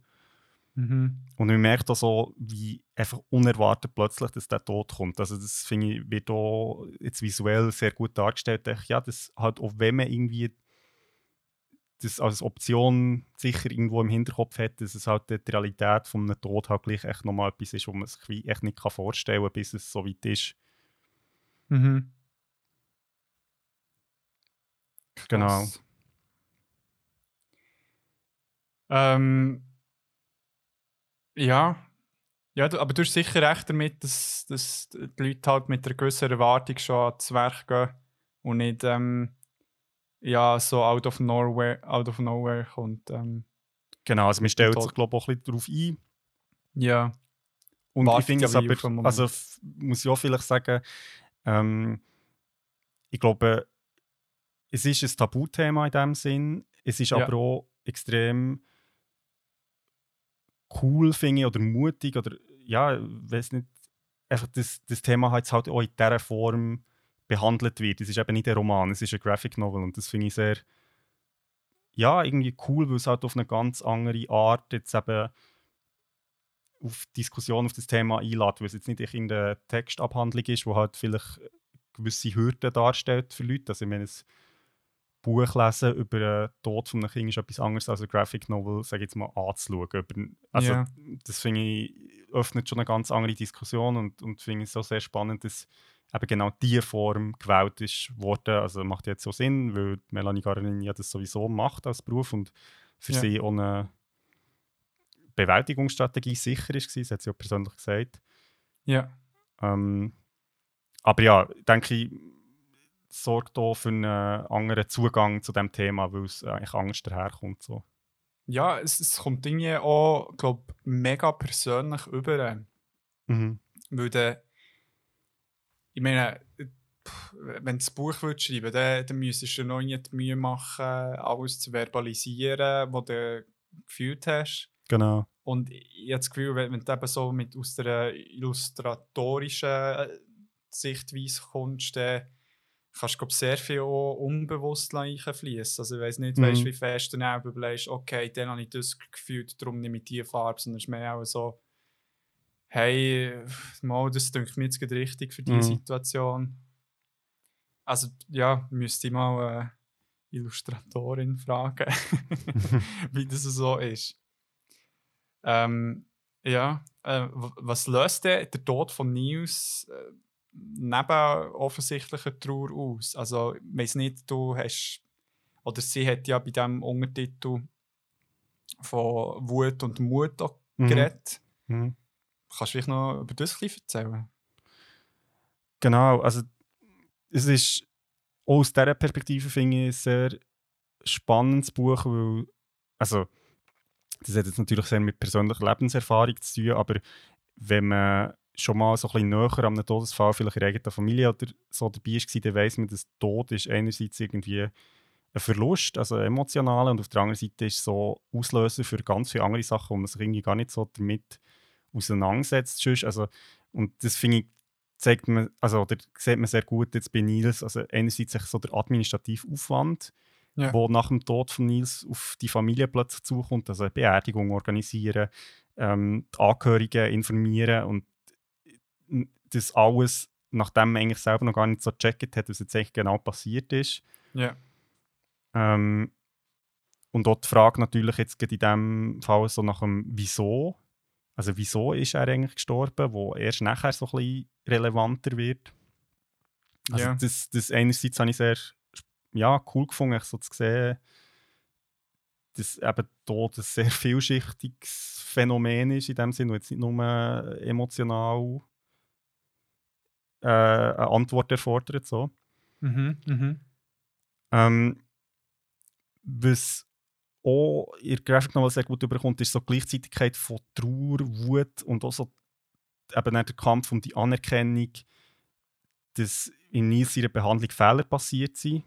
Und Ja. das ist sehr bewegend, weil man einfach so wie merkt, eben, es, ist nicht das eine oder das andere, sondern es ist irgendwie wie alles gleichzeitig, also Wut und Trauer und ähm, es ist auch spannend zu sehen, weil ich finde, Melanie Garanin da auch sehr ehrlich ist mit wie sie ihre Gefühle zeigt, also dass ihre Gefühle zum Teil auch zu weit gehen, also im Sinn von ähm, wenn es halt um die schwierige Frage geht, dass jetzt eben irgendwie das von der Ärztin nicht anerkannt wird, dass der Nils eigentlich an Behandlungsfehler ist gestorben, dass sie sich dann auch so Fantasien ausmalt, wie irgendwie keine Ahnung, wie sie die Ärzte irgendwie topft oder so, weil es ja sehr Mhm. nachvollziehbar ist. Also irgendwie so, das finde ich mega spannend zu sehen, weil es, ja, es ist nicht so ähm, es zeigt auch, wie, wie stark die Verletzung irgendwo drin ist. Mhm. Mhm. Ähm, und, und das halt sehr, also ja, natürlich auch ein grosser Graubereich ist, weil das Spital will natürlich seine Ärzte irgendwie schützen, was Ja. ja auch irgendwie verständlich ist. Ja.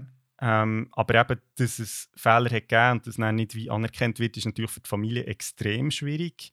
Und ich Ja. meine, was bringt in dem Sinn eine finanzielle Entschädigung? Also, also es sind alles so Fragen, die extrem schwierig sind. Und ich finde, in diesem Buch ja, echt den Raum bekommen, den sie auch verdienen. Also ich denke, das sind ja wirklich so Themen, wo man eigentlich nicht gern, also gibt es für Spitäler sehr äh, viel auch mit Ruf und so zu tun haben, also wo, ja, grosse Diskussionen können auslösen so.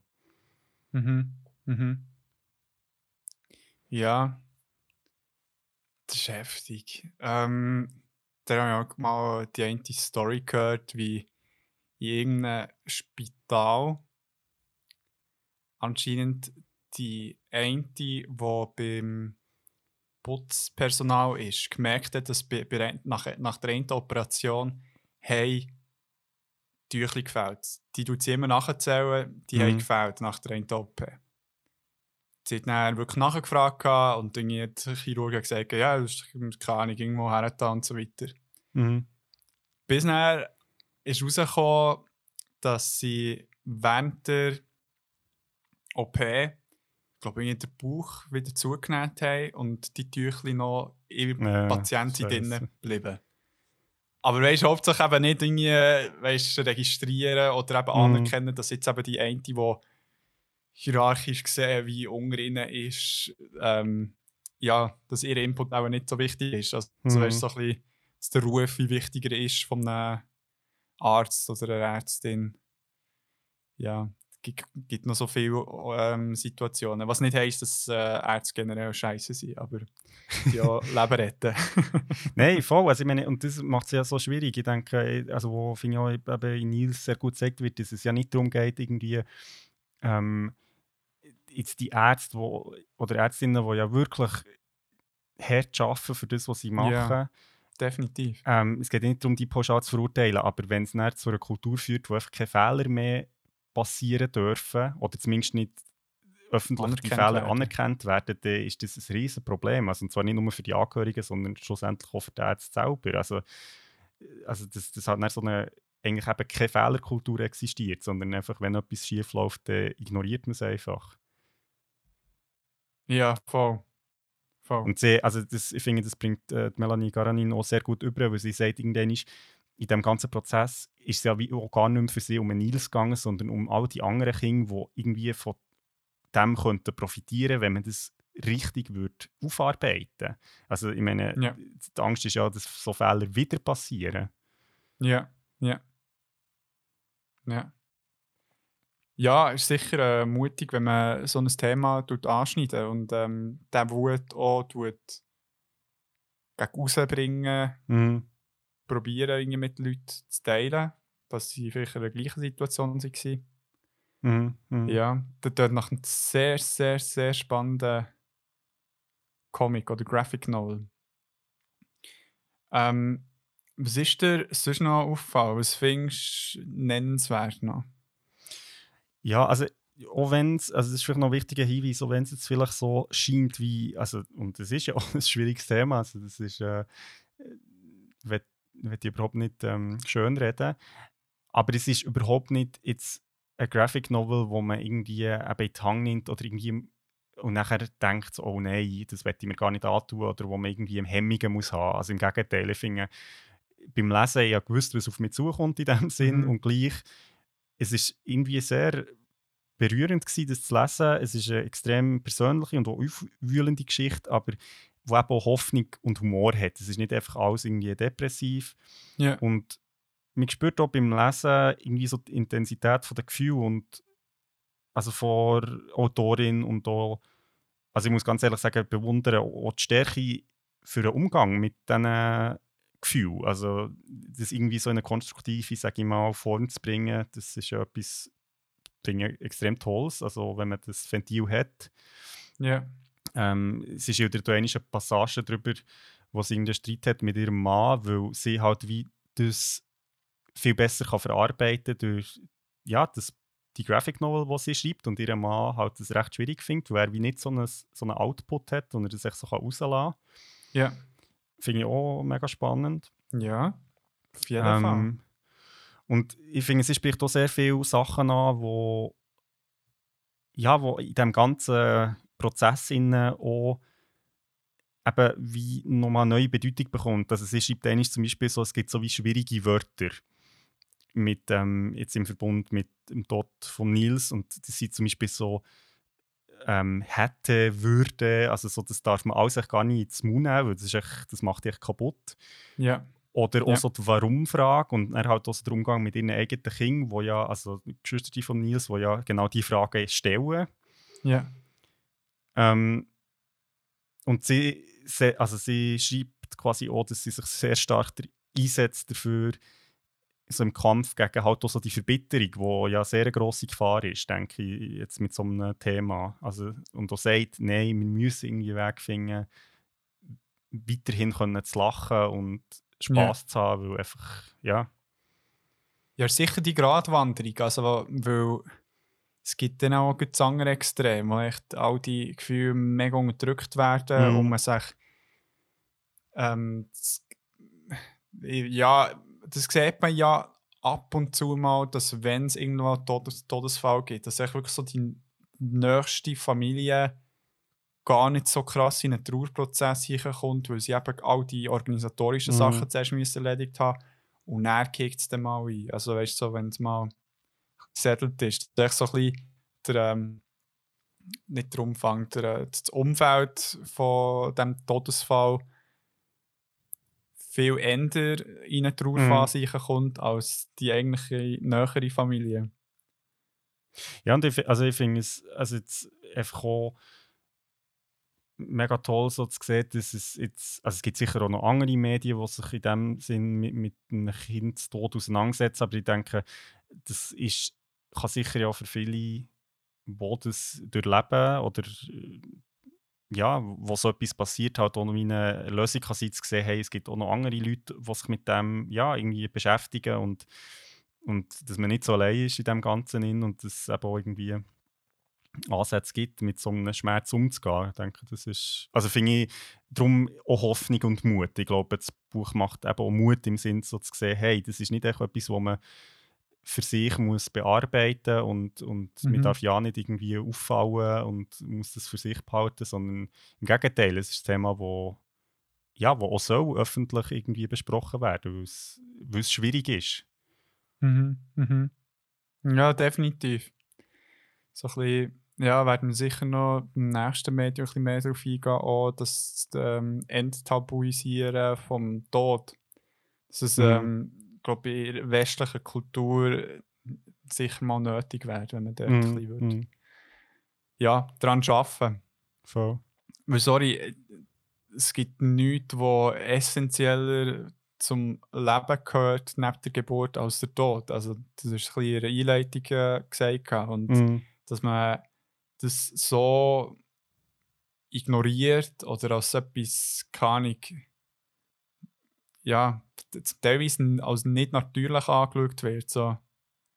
Ja, und äh, auch etwas, wo, wo in dem Sinn schambehaftet ist. Also das finde ich auch Ja. krass. Das ist sowieso, es ist peinlich, über den Tod zu reden. Und ich meine, das ist ja irgendwie, finde ich auch, oder weißt du, Leute entschuldigen, entschuldigen sich dafür, wenn man wie sagt, ah, mir ist, also das finde ich ganz persönlich ein komisches Phänomen, dass wenn ich jetzt sage, jemand ist gestorben in meinem Umfeld, dass, die Leute, dass das den Leuten leid tut, das, also es muss ja niemandem leid tun. Also in dem Sinn, es ist, es ist so wie es ist, wie es ist und weder die Person, die das hat angesprochen hat, etwas dafür, noch die Person, die ist gestorben, sondern es ist einfach, ja, Also meinst du jetzt Leute, die zu dir kann sagen, es tut mir leid für dich oder einfach, tut mir leid, hast du die Person angesprochen, die gestorben ist?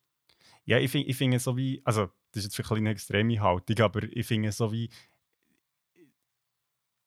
ich meine, wenn, wenn du natürlich sagst so, ähm, keine Ahnung, ich, ich, ich fühle empathisch so mit deinem Verlust oder so im Sinne, was du Oh mein Gott, Gregor, das sagt niemand. Nein, aber es ist sowieso, ich finde es immer komisch, dass Leute, Ja. also wenn man sagt so, hey, jemand ist gestorben, ist mir so, oh, sorry.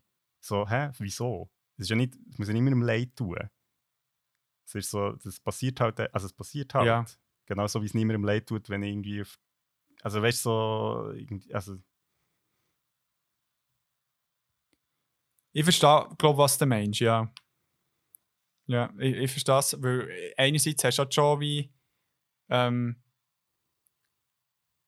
ja, wahrscheinlich sagen, es tut mir leid für dich, weil du ja jetzt sehr wahrscheinlich mega traurig bist.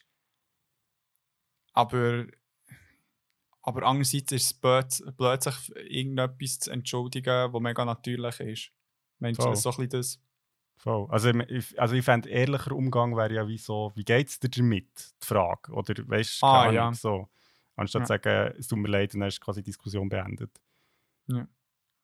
Ja. Oder mein ja, Mein. Beileid, ja. Beileid, ja. Dort sind wir auch wieder im Leid. Vielleicht geht es ja mega gut, dass die Person gestorben ist. So. hey, endlich, Mann. so. Ja, es kann ja auch sein. Also, mal davon, ja, wenn es der Person nicht gut ist gegangen. Oder... Ja, Aber ja, das, da machen wir ein grosses Fass auf. Ähm, vielleicht noch Hure. genau zum, jetzt zu, zu der Graphic Novel. Also, einfach, ja, ich finde, äh, das habe ich schon ein bisschen gesagt, ich finde es extrem wertvoll, wertvoller Beitrag jetzt zu dieser ganzen Diskussion, Thema Tod, Mhm. ähm, Umgang damit. Und eben, ich finde die Form einfach sehr cool. Ich finde, es ist etwas, also eine Graphic Novel, wie halt auch viele Comics, sage ich jetzt mal, ermutigen halt viel mehr einfach auch einem breiten Publikum so etwas anzugehen. Ich denke, es, eine Graphic Novel ist auf viele Arten, also jetzt vor allem so wie Nils gemacht ist, sehr viel niederschwelliger als ein Buch.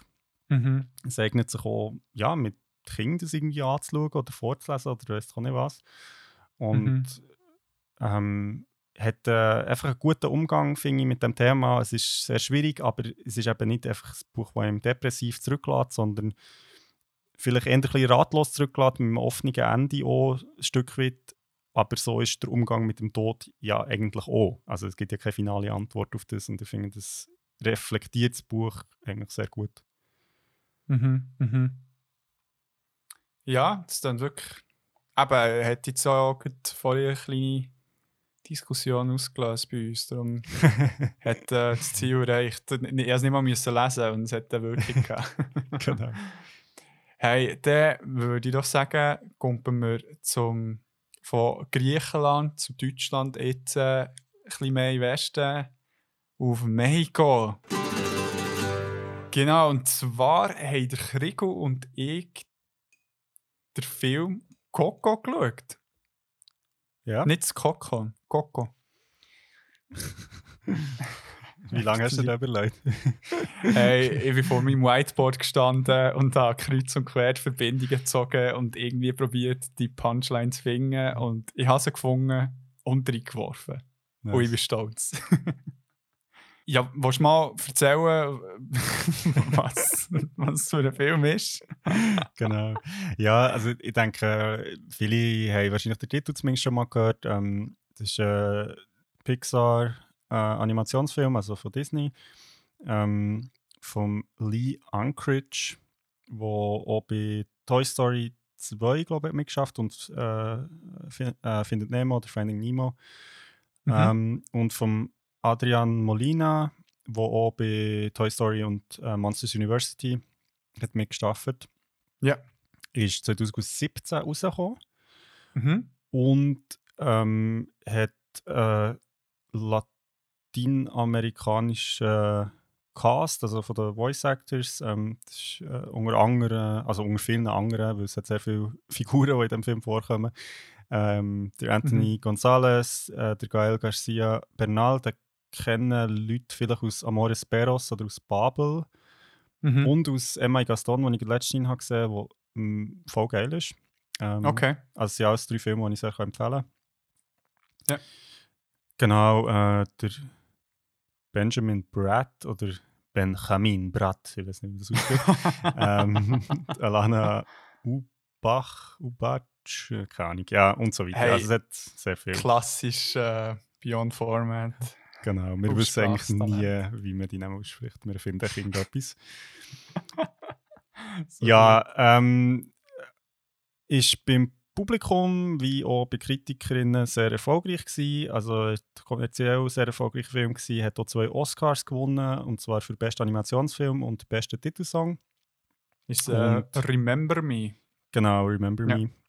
Ähm, und hat auch weitere Preise bei den Golden Globes gewonnen, bei den BAFTAs, also British Academy Awards. Ähm, und hat sage und schreibe 97% auf Rotten Tomatoes. Also oh, crazy. Mega. Krass. Also zu Recht, finde ich. Also, finde ich gut. ja, also oder Animationsfilm Oscar. Wow, also ist wirklich so heftig animiert. Also gut, ähm, äh, Mama Imelda, oder ist äh, mhm. die Ur Urgroßmutter, Ur ja, keine Ahnung. Einfach so krass detailliert und wirklich mega schön gemacht. Wow. Ja. Wow, wow, wow. Wow, wow, wow. ähm, ja, jetzt überlasse ich dir die Aufgabe, äh, die Handlung zu erklären, weil die ist ja doch recht äh, komplex. Ich wünsche dir viel Glück. Merci vielmals. ähm, ja, eben hier live aus Mexiko, wie ihr seht. Es hat sich wirklich so angefühlt, als ob du aus dem Studio mir das Wort hast übergeben. ähm, ja, also vielleicht so generell, der, der, Film hat so ein bisschen das Grundthema vom mexikanischen Viertag oder Viertag Dia de los Muertos. So, dass man so ein bisschen die, mhm. die Prämisse im Hinterkopf hat. Die Handlung dreht sich um einen zwölfjährigen Miguel, der in Santa Cecilia in Mexiko mit seiner Großfamilie lebt. Seine Familie hat sich auf das Schuhmachertum verschrieben und jegliche Musik aus der, Fa äh, aus der Familie verbannt, nachdem Miguels Ur-Urgroßmutter von ihrem Mann wegen dessen Musikkarriere verlassen ist worden.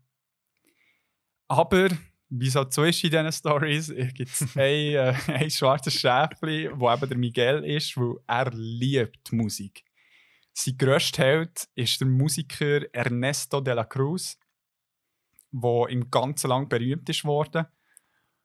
Und nach seinem geilen Tod für immer verehrt ist worden. Und zwar ist er mal bei einem Live-Auftritt von einer Glocke, riesigen Glocke erschlagen worden, die auf ihn äh, ist. Und genau. genau, am Tag der Toten, beziehungsweise eben ähm, am Dia de los Muertos, zerstört Miguel aus Versehen ein Foto von seiner Ur-Urgroßmutter mit ihrem Mann und der Tochter Coco, wo Miguels Urgroßmutter ist, wo uralt ist, aber immer noch lebt. Und ähm, das Ding ist, das ist eben mega wichtig, das Foto am Dia de los Muertos, wo es eben so eine Ofrenda gibt das ist eigentlich so wie ähm, ein Teil, wo man baut, wo man ein Foto von den Toten ähm, aus der Familie herstellt und noch so ein bisschen mit Essen, damit die es äh, wieder können besuchen können, Dia de los Muertos. Genau. Und ähm, auf diesem Foto sieht der Miguel, dass sein Ur-Urgroßvater, dem, ähm, dem sein Gesicht ist weggerissen wurde, eine Gitarre in den Hängen hat, die die gleiche ist wie die, die der Ernesto de la Cruz hatte. Oh mein Gott, das heisst, Ernesto de la Cruz ist Miguels Ur-Urgroßvater. Holy shit. Und jetzt ist es so, dass es so einen Musikerinnenwettbewerb gibt, so einen Lokal. Und Miguel will dort mega gerne mitmachen. Aber sein äh, Grossi hat die Gitarre kaputt gemacht und nicht zuerst. Und jetzt steht er da ohne irgendeine Möglichkeit, bei diesem Wettbewerb teilzunehmen.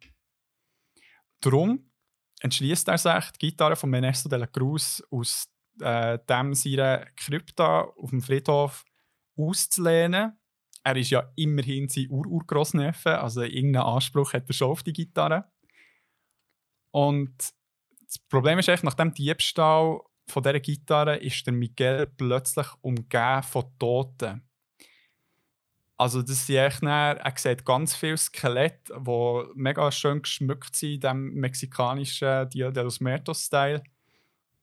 Weil, wie schon gesagt, die toten Verwandten dürf, dürfen am Dia de los Muertos nämlich die Lebendigen besuchen, wenn das Foto auf dieser Ofrenda aufgestellt ist worden. Der Miguel hat durch seinen Diebstahl von den Toten den Fluch für sich gebracht, in dieser Welt zu verharren, also in der Welt der Toten. Und wenn er nicht von seinen toten Verwandten mit einem Segen wieder zurückgeschickt wird, dann bleibt er dort und ist echt gestorben. Der Miguel trifft dann schließlich seine toten Verwandten und immer noch ein bisschen angeekelt von jeglicher Musik schicken die ihn aber nur ins Land der Lebendigen zurück, wenn er die Musik abschwört. Und das ist vor allem eben sein ur-ur äh, grosse, wo eben verlassen ist von dem Musiker, wo anscheinend der äh, Ernesto de la Cruz ist. Da das jetzt für Miguel keine Option ist, logischerweise, entschließt er sich stattdessen, sein Ururgroßvater Ernesto de la Cruz im Reich der Toten aufzusuchen und von ihm den Segen zu bekommen, wieder zurückzugehen, aber mit der ähm, Möglichkeit, weiterhin Musik zu machen. Ja, wow. das ist so ein bisschen die Premise, wie wir das genau. so hier sagen. Ähm, ja, recht crazy Story. Und was ich allgemein bei Pixar recht geil finde, dass sie sich zwischendurch mal irgend, wie soll ich sagen, Traditionen, Religionen, Völker nehmen und aus dem so einen Film machen und dann ja, so eine Kultur ganz vielen Leuten ein näher bringen. Und ja. Ja, ich, ich finde es auch noch cool, dass ähm, jetzt bei dieser Geschichte, also eben, also das ist jetzt nur so mal eine Prämisse und die Handlung geht natürlich noch weiter und hat noch ein bisschen mehr Schattierungen und etc. pp. und so. Aber was ich recht cool finde, jetzt im, also zum Beispiel im Zusammenhang mit Up, also oder Open, wo ja auch von Pixar ist, ähm, das sind Filme, die recht eine komplexe Geschichte erzählen und auch irgendwie im Publikum zumuten. Also, und es ja in dem Sinne Kinderfilme, ohne eine komplizierte Handlung mit vielen mhm. verschiedenen Charakteren zu folgen. Und das finde ich eigentlich sehr cool. Also auch Coco macht da eigentlich, ja, ist eine, erzählt eine recht vielschichtige Geschichte und das finde ich jetzt so im Vergleich zu anderen Kinderfilmen, die ja eher so ein bisschen einfach gehalten sind, recht toll. Ja, finde ich auch. Also, es wirklich Mühe, so ganz authentisch überzubringen und eben ist schon sicher mega wichtig, dass man wirklich auch ähm, die latinoamerikanischen Schauspieler genommen hat für die Synchronisationsstimmen. Mhm. Aber äh, erzähl mal, wie, wie ist das Gucken für dich gewesen? Ja, ich habe den Film erst vor ein paar Tagen geschaut. Und äh, wie schon gesagt, also ich, ich finde ihn super. Ähm, ich habe es recht schön gefunden. Also am Anfang wird ja das so ein bisschen etabliert, dass die Familie eben Musik hasst. Also und zwar jegliche Musik, egal wer sie ja. spielt. Und ich habe das irgendwie noch lustig gefunden, weil es halt so ein bisschen wie eine Schablone ist für so ein andere Sachen, die ja Eltern manchmal so verteufeln. Also ja, irgendwie so denkt, weißt Videospiel oder irgendwie so äh, ja, keine Ahnung, irgendwie so bestimmte Trends, wie jetzt, also so Punk ist mir irgendwie so Sinn oder so die Skate-Kultur, wo ja irgendwie so die Eltern ja. so sind, so nein, das ist nur, also weißt du, so wie so kategorisch, so, das ist nur schlecht, es gibt keinen ja. einzigen positiven Aspekt von diesem Thema. Und ich meine, bei Musik ist es natürlich absolut absurd, weil es halt so etwas Grosses ist, aber ich finde es auch lustig, weil eben zum Beispiel Videospiele werden, also nicht mehr so, aber jetzt, zu meinen Zeiten, sage ich jetzt mal, wir sind aufgewachsen, ist das halt schon noch so gewesen, dass irgendwie so, war, so Videospiele sind einfach so des Bösen und es ja, gibt echt nichts Positives entwickelt worden. so. genau, also ich finde es recht lustig. Das sind so das wie ein Aufgriff irgendwie. Devil Studio LTT. das Spiel entwickelt und published. genau.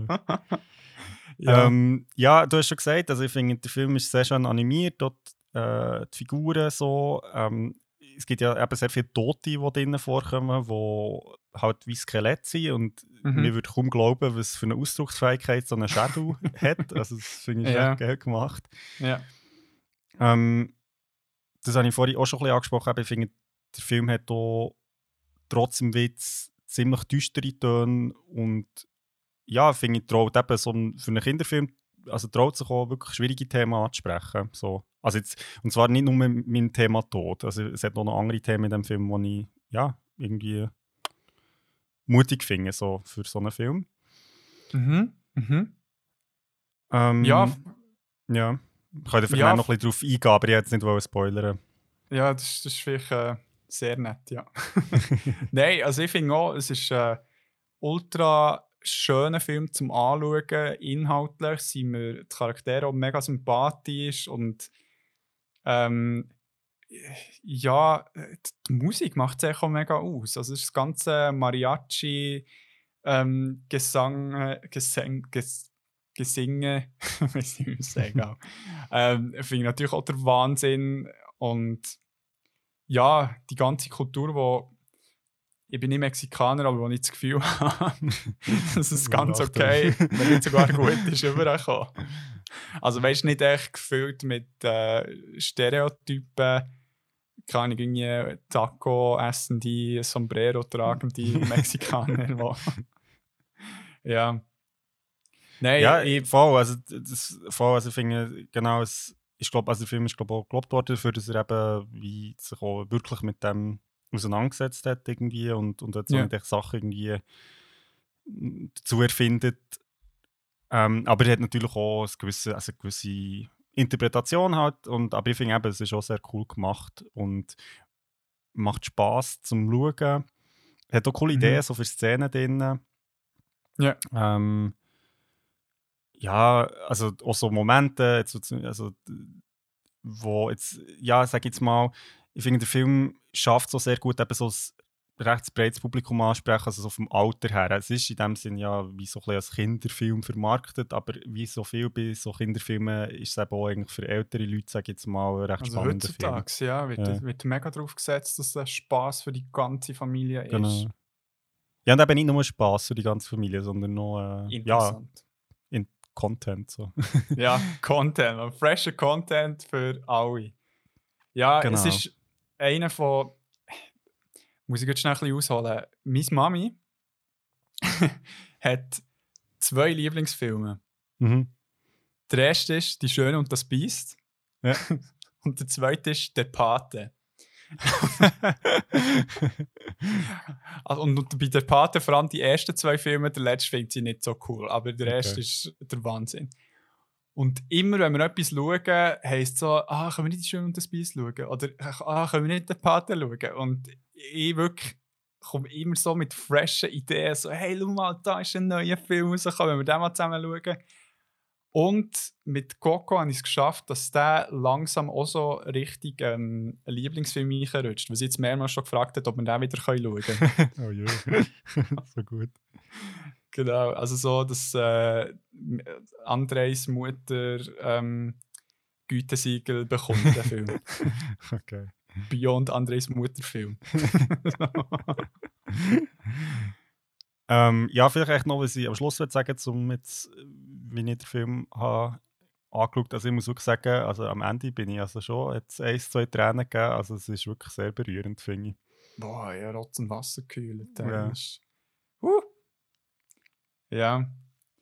Ähm, ja, was ich noch lustig finde, du hast es auch also, auf, also notiert, dass ähm, der Titel ja ein bisschen irreführend ist. Also, was hat es mit dem ominösen Titel zu tun? Voll, also ich habe auch sehr lange gemeint, dass es eigentlich der Miguel Coco heisst. Also, Ja. bevor ich den Film habe geschaut habe, es macht ja wie Sinn, dass das irgendwie der Name vom Titelheld oder von Titelheldin ist. Aber, oder ist das ein Spoiler? Wenn man es- Nein, jetzt weiß man ja, dass sie so heisst. Ja, also das kann man schon sagen. Also im, äh, Miguel, seine Urgroßmutter heißt Coco, also das ist eben die, die noch lebt und sehr alt ist. Mhm. Ja, und ich glaube, wenn ihr wollt wissen, was es mit dem auf sich hat, dann müsst ihr Film echt selber schauen. Ja, voll. Und man sagt übrigens Miguel. Und nicht Miguel. Ah, okay. Einfach so. ja, Generationen von mexikanischen Geistern werden wir Nacht umbringen, aber Heimsuchen.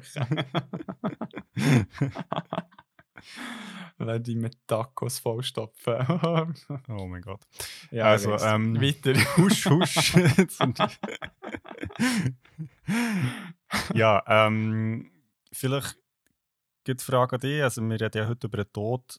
Wie wird der Tod in Coco dargestellt? Also, wir haben es ja schon ein bisschen gehört mit äh, Dia de los Muertos. Mhm. Äh, wie funktioniert das genau?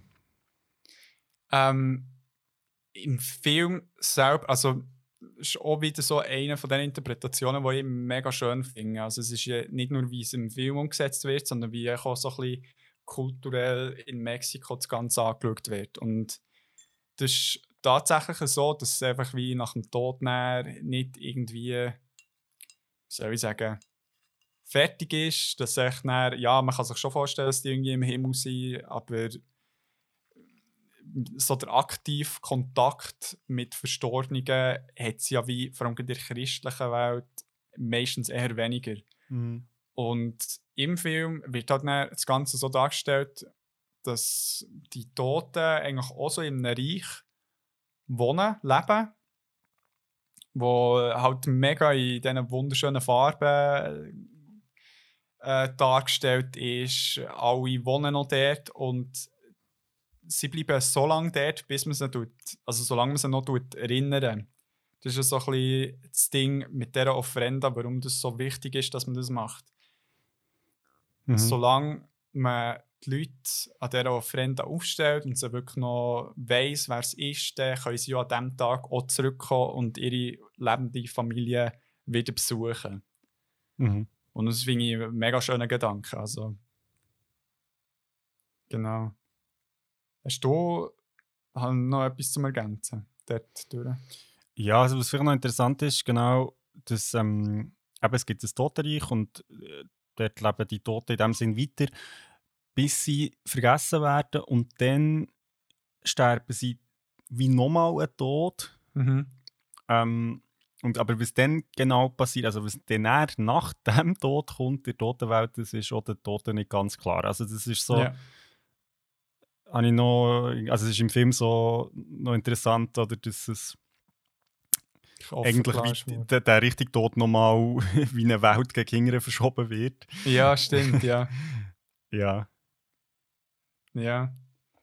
Ähm, jetzt äh, haben wir das schon ein bisschen angesprochen, aber es ist ja wirklich eine rechte Philosophie im Zusammenhang mit dem Tod, wo im Film gelebt wird. Mhm. Und wie sieht es denn genau aus beim Coco? Ja, also eben, das ist sehr stark mit der mexikanischen Kultur ähm,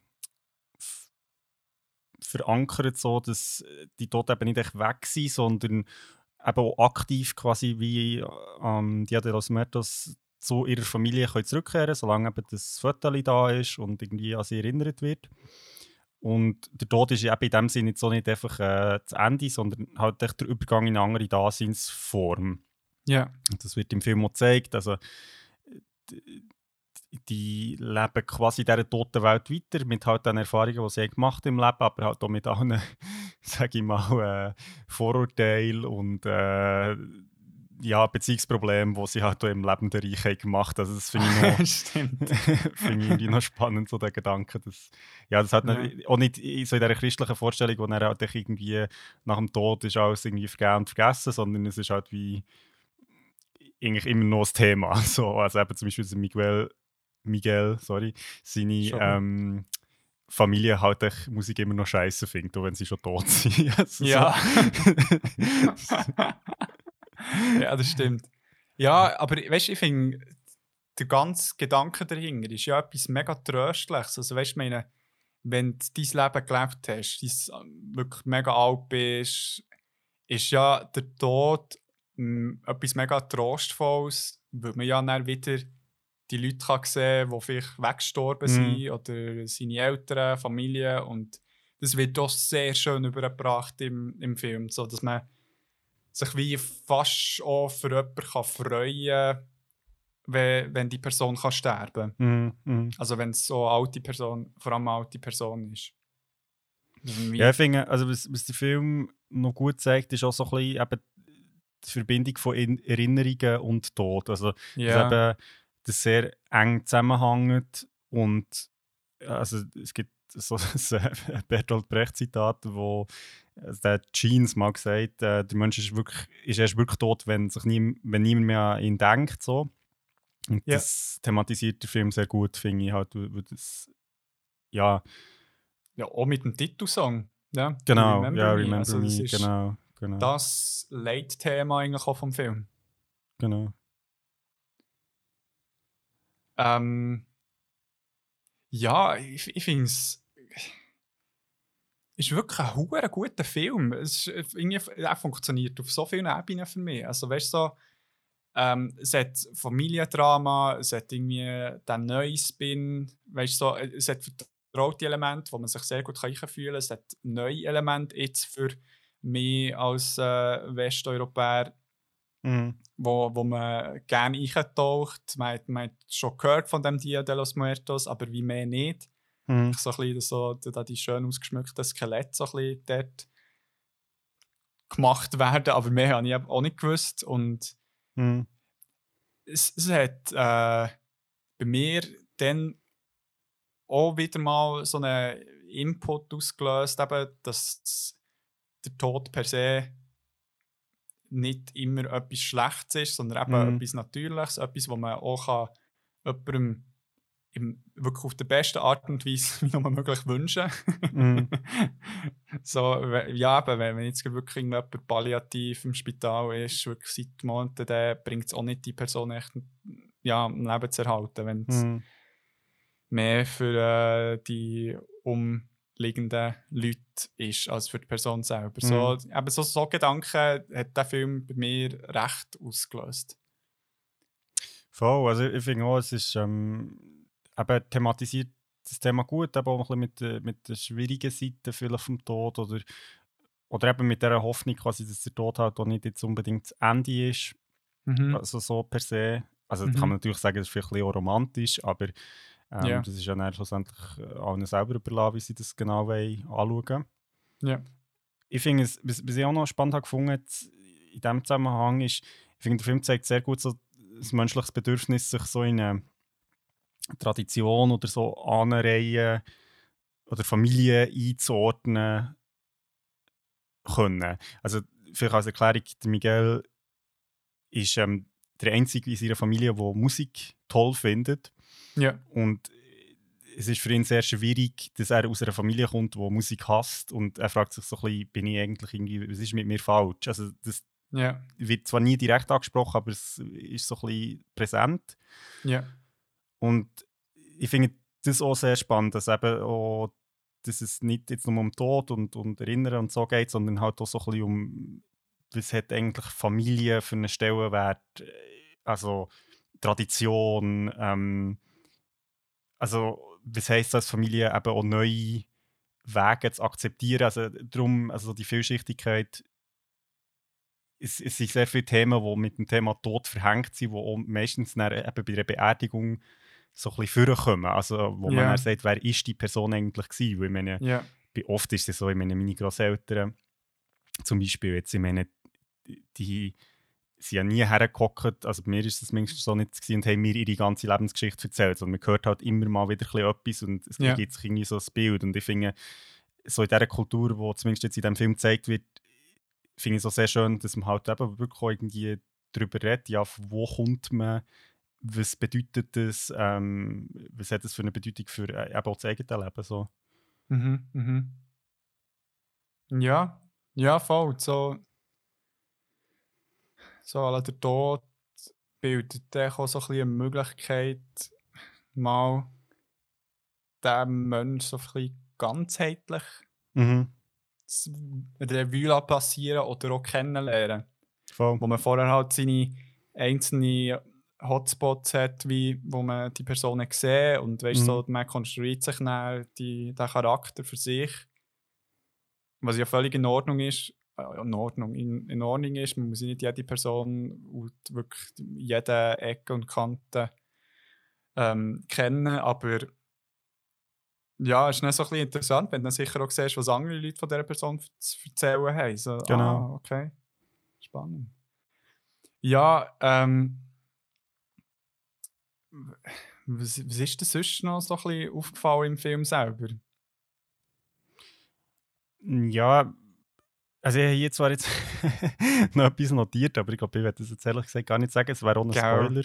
Ja. Ähm, Und Und ich, ich glaube, also ja, ich glaube, das Wichtigste ist gesagt und es bleibt eigentlich nur übrigens zu empfehlen, den Film zu schauen. Ich finde eben, er ist ähm, kurzwillig, man kann ihn mit allen möglichen Menschen anschauen, jeglichen Ja. Alters.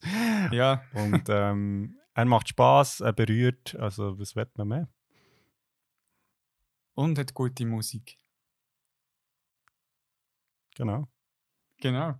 Ja, dann würde ich auch sagen, dass wir die Schlussrunde einläuten. Prost. Presented by me.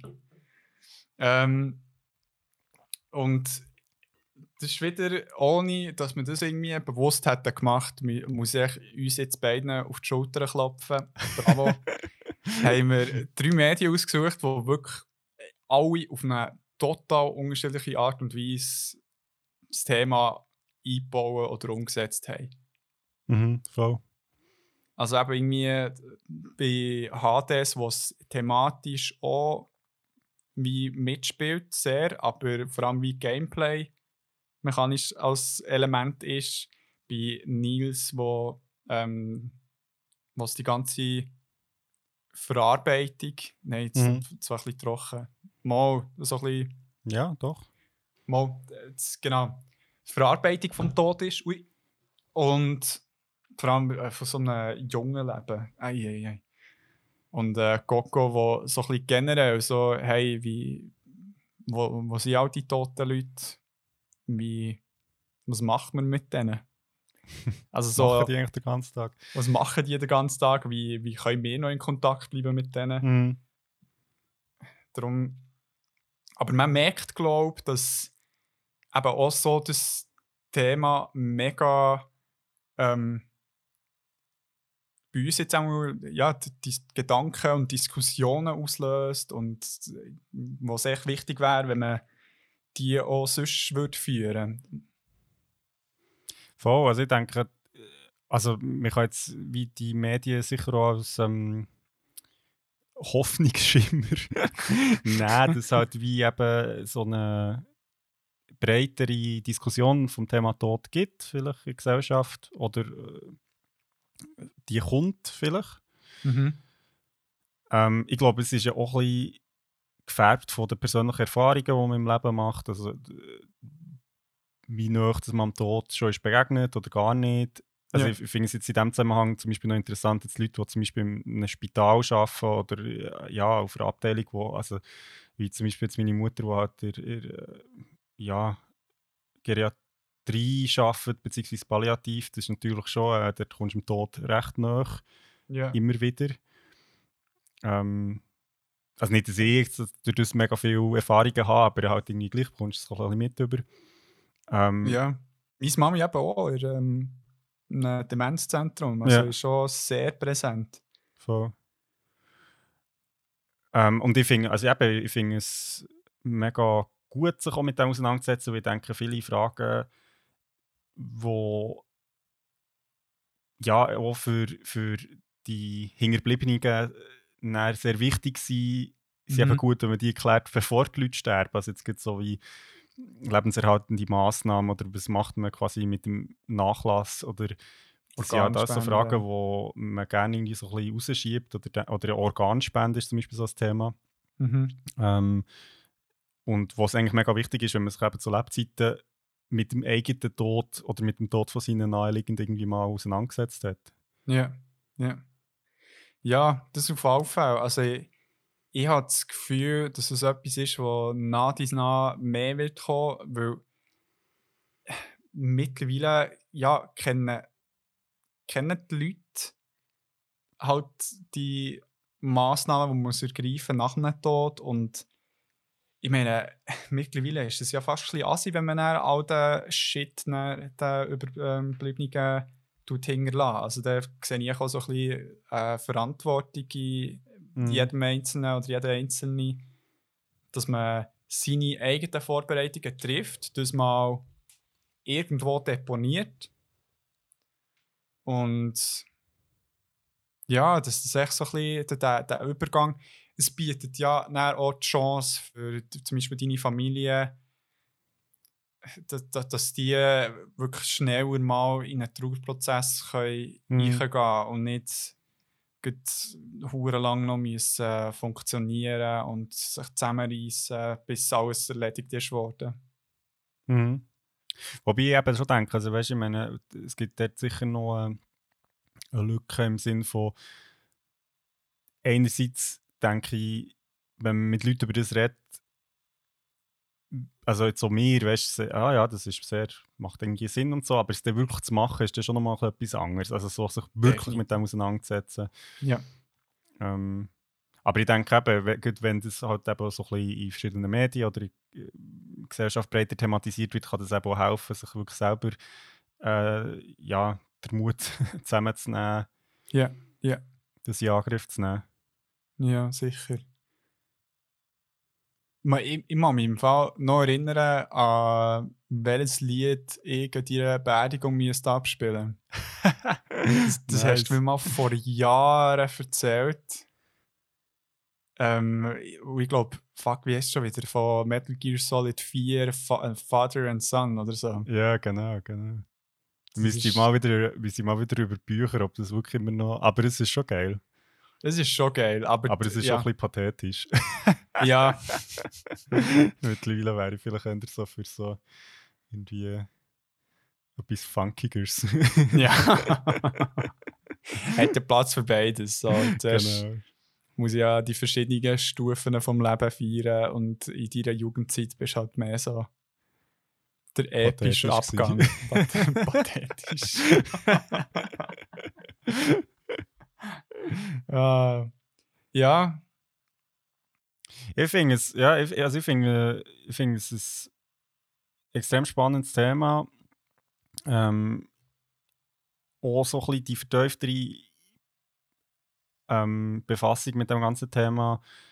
Ja, weil es halt, eben, ich meine, es ist ja nicht so, dass der Tod in, in anderen Medien nicht vorkommt oder so, aber dort ist es wirklich mehr so ein bisschen das Plot-Device, dass halt irgendjemand stirbt, aber Ja. ja, das ist halt nicht so und dient in dem Sinn der Entwicklung vom Charakter. Also, Ja. und, und ich finde halt so, wie eben die realen Konsequenzen von einem Todesfall, wie man zum Beispiel eben bei Nils sehr gut sieht, sind halt schon nochmal ein bisschen etwas anderes. mhm. Ja, und, und sie wichtig finde ich zu thematisieren, also wie man mit dem umgeht. Ich finde es auch noch, also das wollte ich auch noch sagen, ähm, ich weiß nicht, wie Situation in einer Woche wird sein, aber es ist ja noch interessant, jetzt eigentlich so in den letzten zwei Wochen Ja. ist, sind die Corona-Toten irgendwie plötzlich mal so ein ein Thema geworden. Vorher hat irgendwie niemand über das geredet.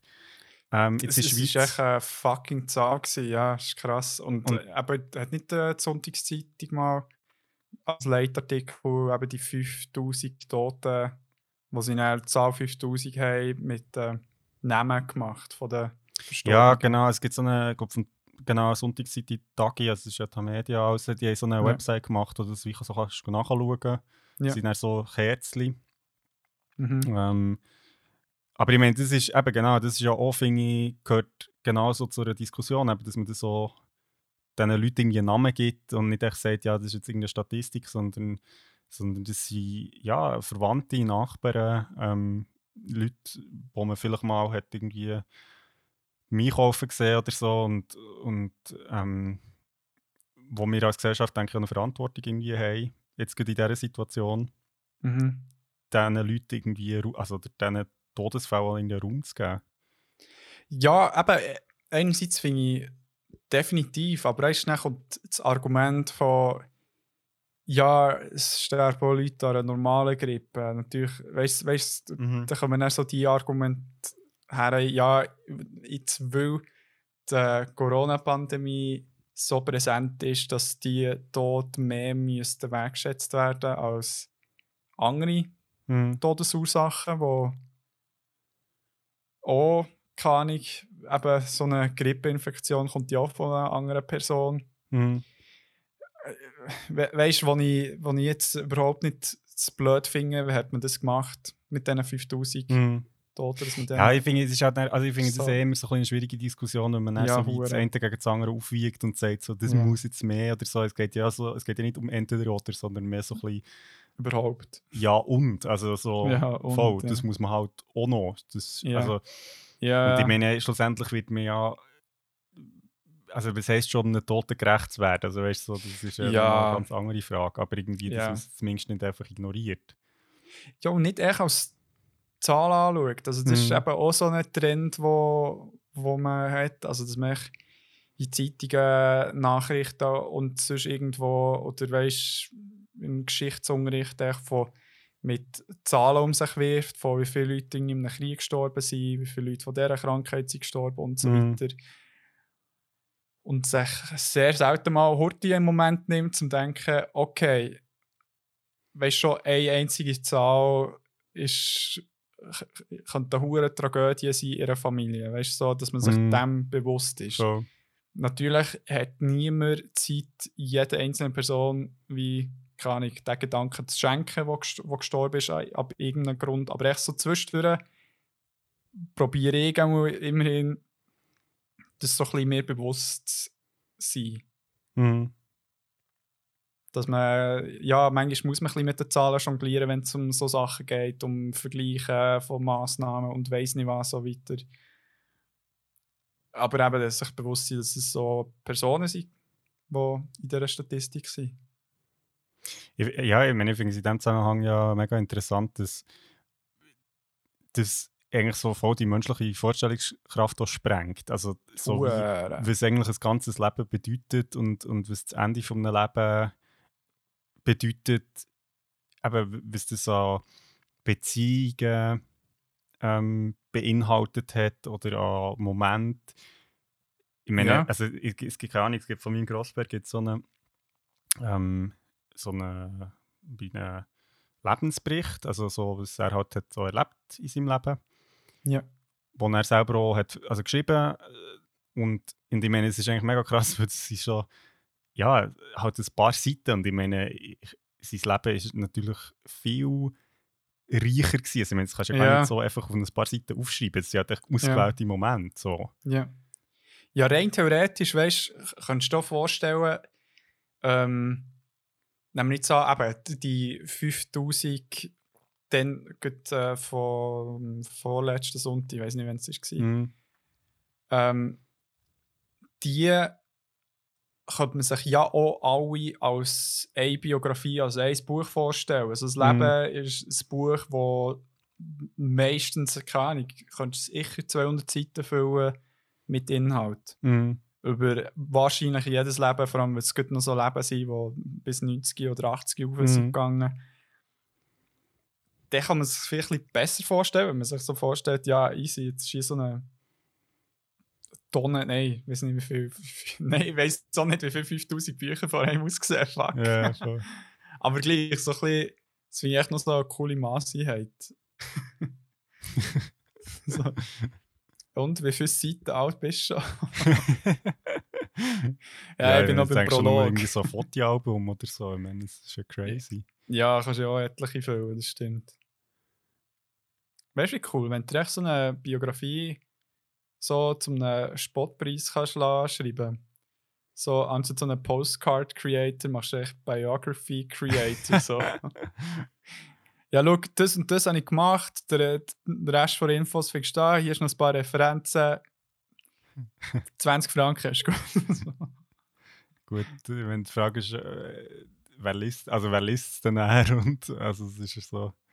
ja, ähm, die, die Überbleibenden, so keine Ahnung. Ja.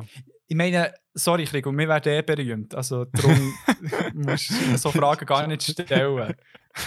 Menschen schreibt eh über deine Biografie. Ja, ja, voll. Ich bin jetzt echt ein bisschen humble und rede da von irgendeiner Flatrate-Biography-Scheme. Aber ähm, Ja. es wird kommen. Andres Coco. Beyond Leben. Oder Beyond Tod, irgendetwas so. ja, genau. Ja, ich meine, äh, eben jetzt nach Coco spätestens wissen wir, dass wir ja das auch weitermachen können, nach dem Tod. Äh, Ja. Darum haben wir noch nicht so einen Stress. Nummer 1 Tod-Podcast. ja, du musst unsere Fotos aufstellen, ist schon jetzt nichts. Ja, ja, voll stimmt. Äh, baut euch Ofrendas, klebt es drauf, dann kommt das gut. Nein, gerade bei Fest und Flauschig haben der Jan und der Olli darüber geredet, wie, wie sie irgendwie, keine Ahnung, im Jahr 2800 irgendetwas aus den Aufnahmen von ihrem Podcast, weil es so viel hat, einfach neue Folgen können generieren so mit der AI. Dass sie echt immer so ein bisschen über, Aktu über die aktuellen Geschehnisse reden, ein paar äh, Penis- und Muschi-Jokes machen. Das können wir irgendwie auch noch ähm, einbauen. Wir müssen schauen, dass wir möglichst viele verschiedene Wörter sagen. Ja, ich würde sagen, wir müssen sehr exotische Begriffe verwenden in Zukunft, dass wir, dass wir wirklich so das Ganze abdeckt haben, das ganze Guarana. Machu Picchu. Patagonien. Das war Ribonukleinsäure. ähm, ja, also zum Schluss von dem Thema bzw. von der Episode habe ich noch schnell etwas vorlesen, das ich heute in einem Buch habe gelesen Krigulis Bücher, yes. Genau. Und zwar, ähm, das ist aus äh, äh, Wer bin ich und wenn ja, wie viele von Richard David Precht. Ähm, das ist das Buch, wo also mh, Philosophie und Kindforschung geht. das ist dann mega sexy. Ähm, aber es ist, äh, es ist auch sehr ähm, niederschwellig. Also es geht so ein bisschen um die Frage, ähm, wer sind wir als Menschen und was machen wir eigentlich und was sind so die neuesten wissenschaftlichen Erkenntnisse zu dem, weil es ist ja es gibt ja wie so das philosophische Menschenbild, das irgendwie so die letzten 500 Jahre irgendwie recht dominierend ist und mittlerweile weiß man halt aus der Kernforschung recht viele Sachen, die gar nicht unbedingt so sind. Ähm, von dem her spannend. Genau. Ja. Und ich komme auf das, weil ich habe heute ein Kapitel gelesen über Menschenaffen und so ein die Frage, wie wir als Menschen mit Menschenaffen so umgehen, weil irgendwie sind sie ja so, haben sie recht Ähnlichkeiten zum Mensch, also von Intelligenz, vom Sozialverhalten her und gleichzeitig sind sie ja wie Tiere, also wo ist die Grenze so? Mhm. Und ähm, es gibt, äh, also ohne jetzt auf die ganze ethische Frage da einzugehen, ähm, es gibt äh, Gorilla-Dame äh, namens Coco. Ja. Ähm, Coco. Genau, Coco. Nein, also Coco wie der Film, ähm, ja. mit K geschrieben. Ja. Und die, der ist ähm, ganz viel für englische Sprache bzw. ähm, Zeichensprache beigebracht worden. Also sie ist eigentlich, hat ja, wie mit ihren Pfleger, sage jetzt mal, können also kommunizieren, hat auch bestimmte, also komplexere Wünsche können äußern und, und so. Ja, und also wie im ersten neuen Planet of the Apes. genau. Caesar. genau. Kann sich so vorstellen. Ähm, und sie ist natürlich auch für die Forschung extrem, ja, also für, für die ganze Sozialforschung von Gorillas in dem Sinn, also wie die miteinander umgehen. Ja. Und ähm, eine Forscherin hat ähm, die Coco eigentlich gefragt, was, also, was ist der Tod? Ja. Und Coco hat sich das überlegt und hat dann auf drei Zeichen gedeutet. Und zwar sind das Zeichen für gemütlich, mhm. Hölle und auf Wiedersehen, also auf Wiederschauen gewesen. Und ähm, ja, das finde ich irgendwie noch schön. Ja. Ich, ich weiß nicht, warum Hölle. Vielleicht hätte ja, ich Hölle halt so sagen. In, keine Ahnung, so der Tunnel mit dem Licht am Ende, weiß auch nicht. Vielleicht. Und auf Wiedersehen finde ich auch noch lustig, weil es ist ja nicht Tschüss, sondern eben bis zum nächsten ja. Mal. Wieder schauen, ja. Das ist echt eine schöne Philosophie, die Coco hat. Voll. Hat sie sonst noch Bücher geschrieben? ähm, ich weiß nicht, aber. Äh... Gott, Gott, es sind alles echt so Wörter, die aneinandergereiht werden. Buch. Banane. Spannend. Ja, ich glaube, es ist schon ein bisschen komplexer als das. ah, okay. Aber ja, wirklich auch nicht. Vielleicht gibt es irgendwie Dokus zu dem Thema, ich weiß nicht. Ja. Ja, das ist echt krass. Also, mit, mit der ganzen. Also weißt du, so wie, wie. Es könnte ja auch purer Zufall sein, dass sie gerade, äh, die Wörter als Antwort gezeigt hat. Aber falls nicht, ist dann schon krass, wie die einschätzen, ja, wie weit kommen sie mit der ganzen Metakognition. Also, Mhm. das ist ja so ein bisschen der Part, wo ja uns als Menschen mega ausmacht. So ein bisschen das Denken über das Denken. Mhm. Wo bei ihnen teilweise zwar auch vorhanden ist, aber halt nicht so im Strubausmaß wie zum Beispiel bei mir. Wo, worüber sich die Forscher natürlich auch streiten, ob das wirklich so der Fall ist. ja, wow. Skogsche Metakognition. Skoko et al. geschrieben. 2020. Ähm, ja, der mit dem schönen Zitat von den drei Wörtern ähm, verlassen wir euch für das Jahr, oder? Ja, scheiße, jetzt wollte ich keinen Scheissdag erzählen. Nein, Wir haben- recht. Mal, ich habe recht. Ich habe tatsächlich recht. Also, Wir wir, hören uns erst nächstes Jahr wieder. hey, bis nächstes Jahr. Ja, ich ähm, wünsche allen, die die Folge vor Weihnachten hören, wunderschöne Weihnachten, frohe Festtage. Ich hoffe, ihr könnt es genießen mit euren Familien. Ähm, und ein gutes Neues. Feiert nicht mit Leuten, sondern allein. Schaut doch ein bisschen Fernsehen. Tut doch ein bisschen gamen. Also, ich meine, das ist doch perfekt, als Silvester zu gamen. Und ähm, für die, die es irgendwann hören, sorry, ist alles so ein bisschen im Christmas-Special-Modus drin. Das regt Huhr auf, wenn man das mit im Jahr gehört. Darum tut mir leid. Hast du Ja, noch irgendetwas? Also ich kann das natürlich noch unterstützen, ähm, deine Wünsche. Äh, und ja, redet, also es klingt vielleicht ein bisschen makaber, aber redet mal mit euren ähm, Peers, mit euren Freunden, mit euren Familien über den Tod. Also jetzt nicht im Sinn von ähm, Verreck? ja, genau. Ja. Sondern mehr so ein bisschen, ja, das, der Tod geht ja ohne, ohne Tod wäre das Leben irgendwie doof. Also ich glaube, ja.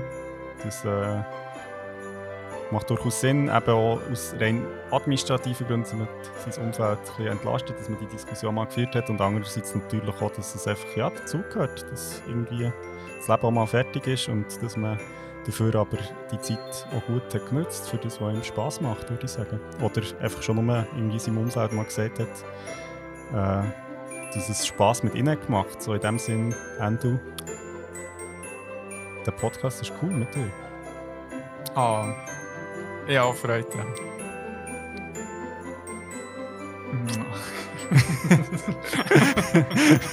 Zum Glück sind wir jetzt über das Internet, sonst würden wir jetzt noch machen. ja, Aber das wollen wir euch jetzt sparen. Ja, nein, schöne Worte. Merci vielmals. Ich freue mich auf ein äh, erfolgreiches 2021 podcast-technisch und auch sonst äh, Leben.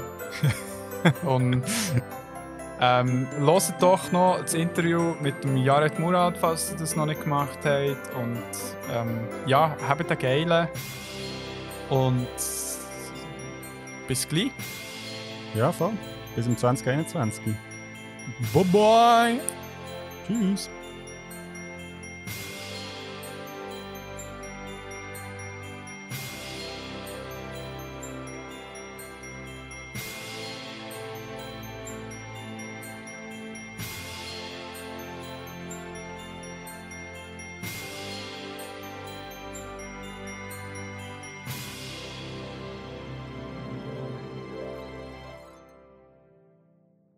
Ja, dann würde ich sagen, Hallo und herzlich willkommen.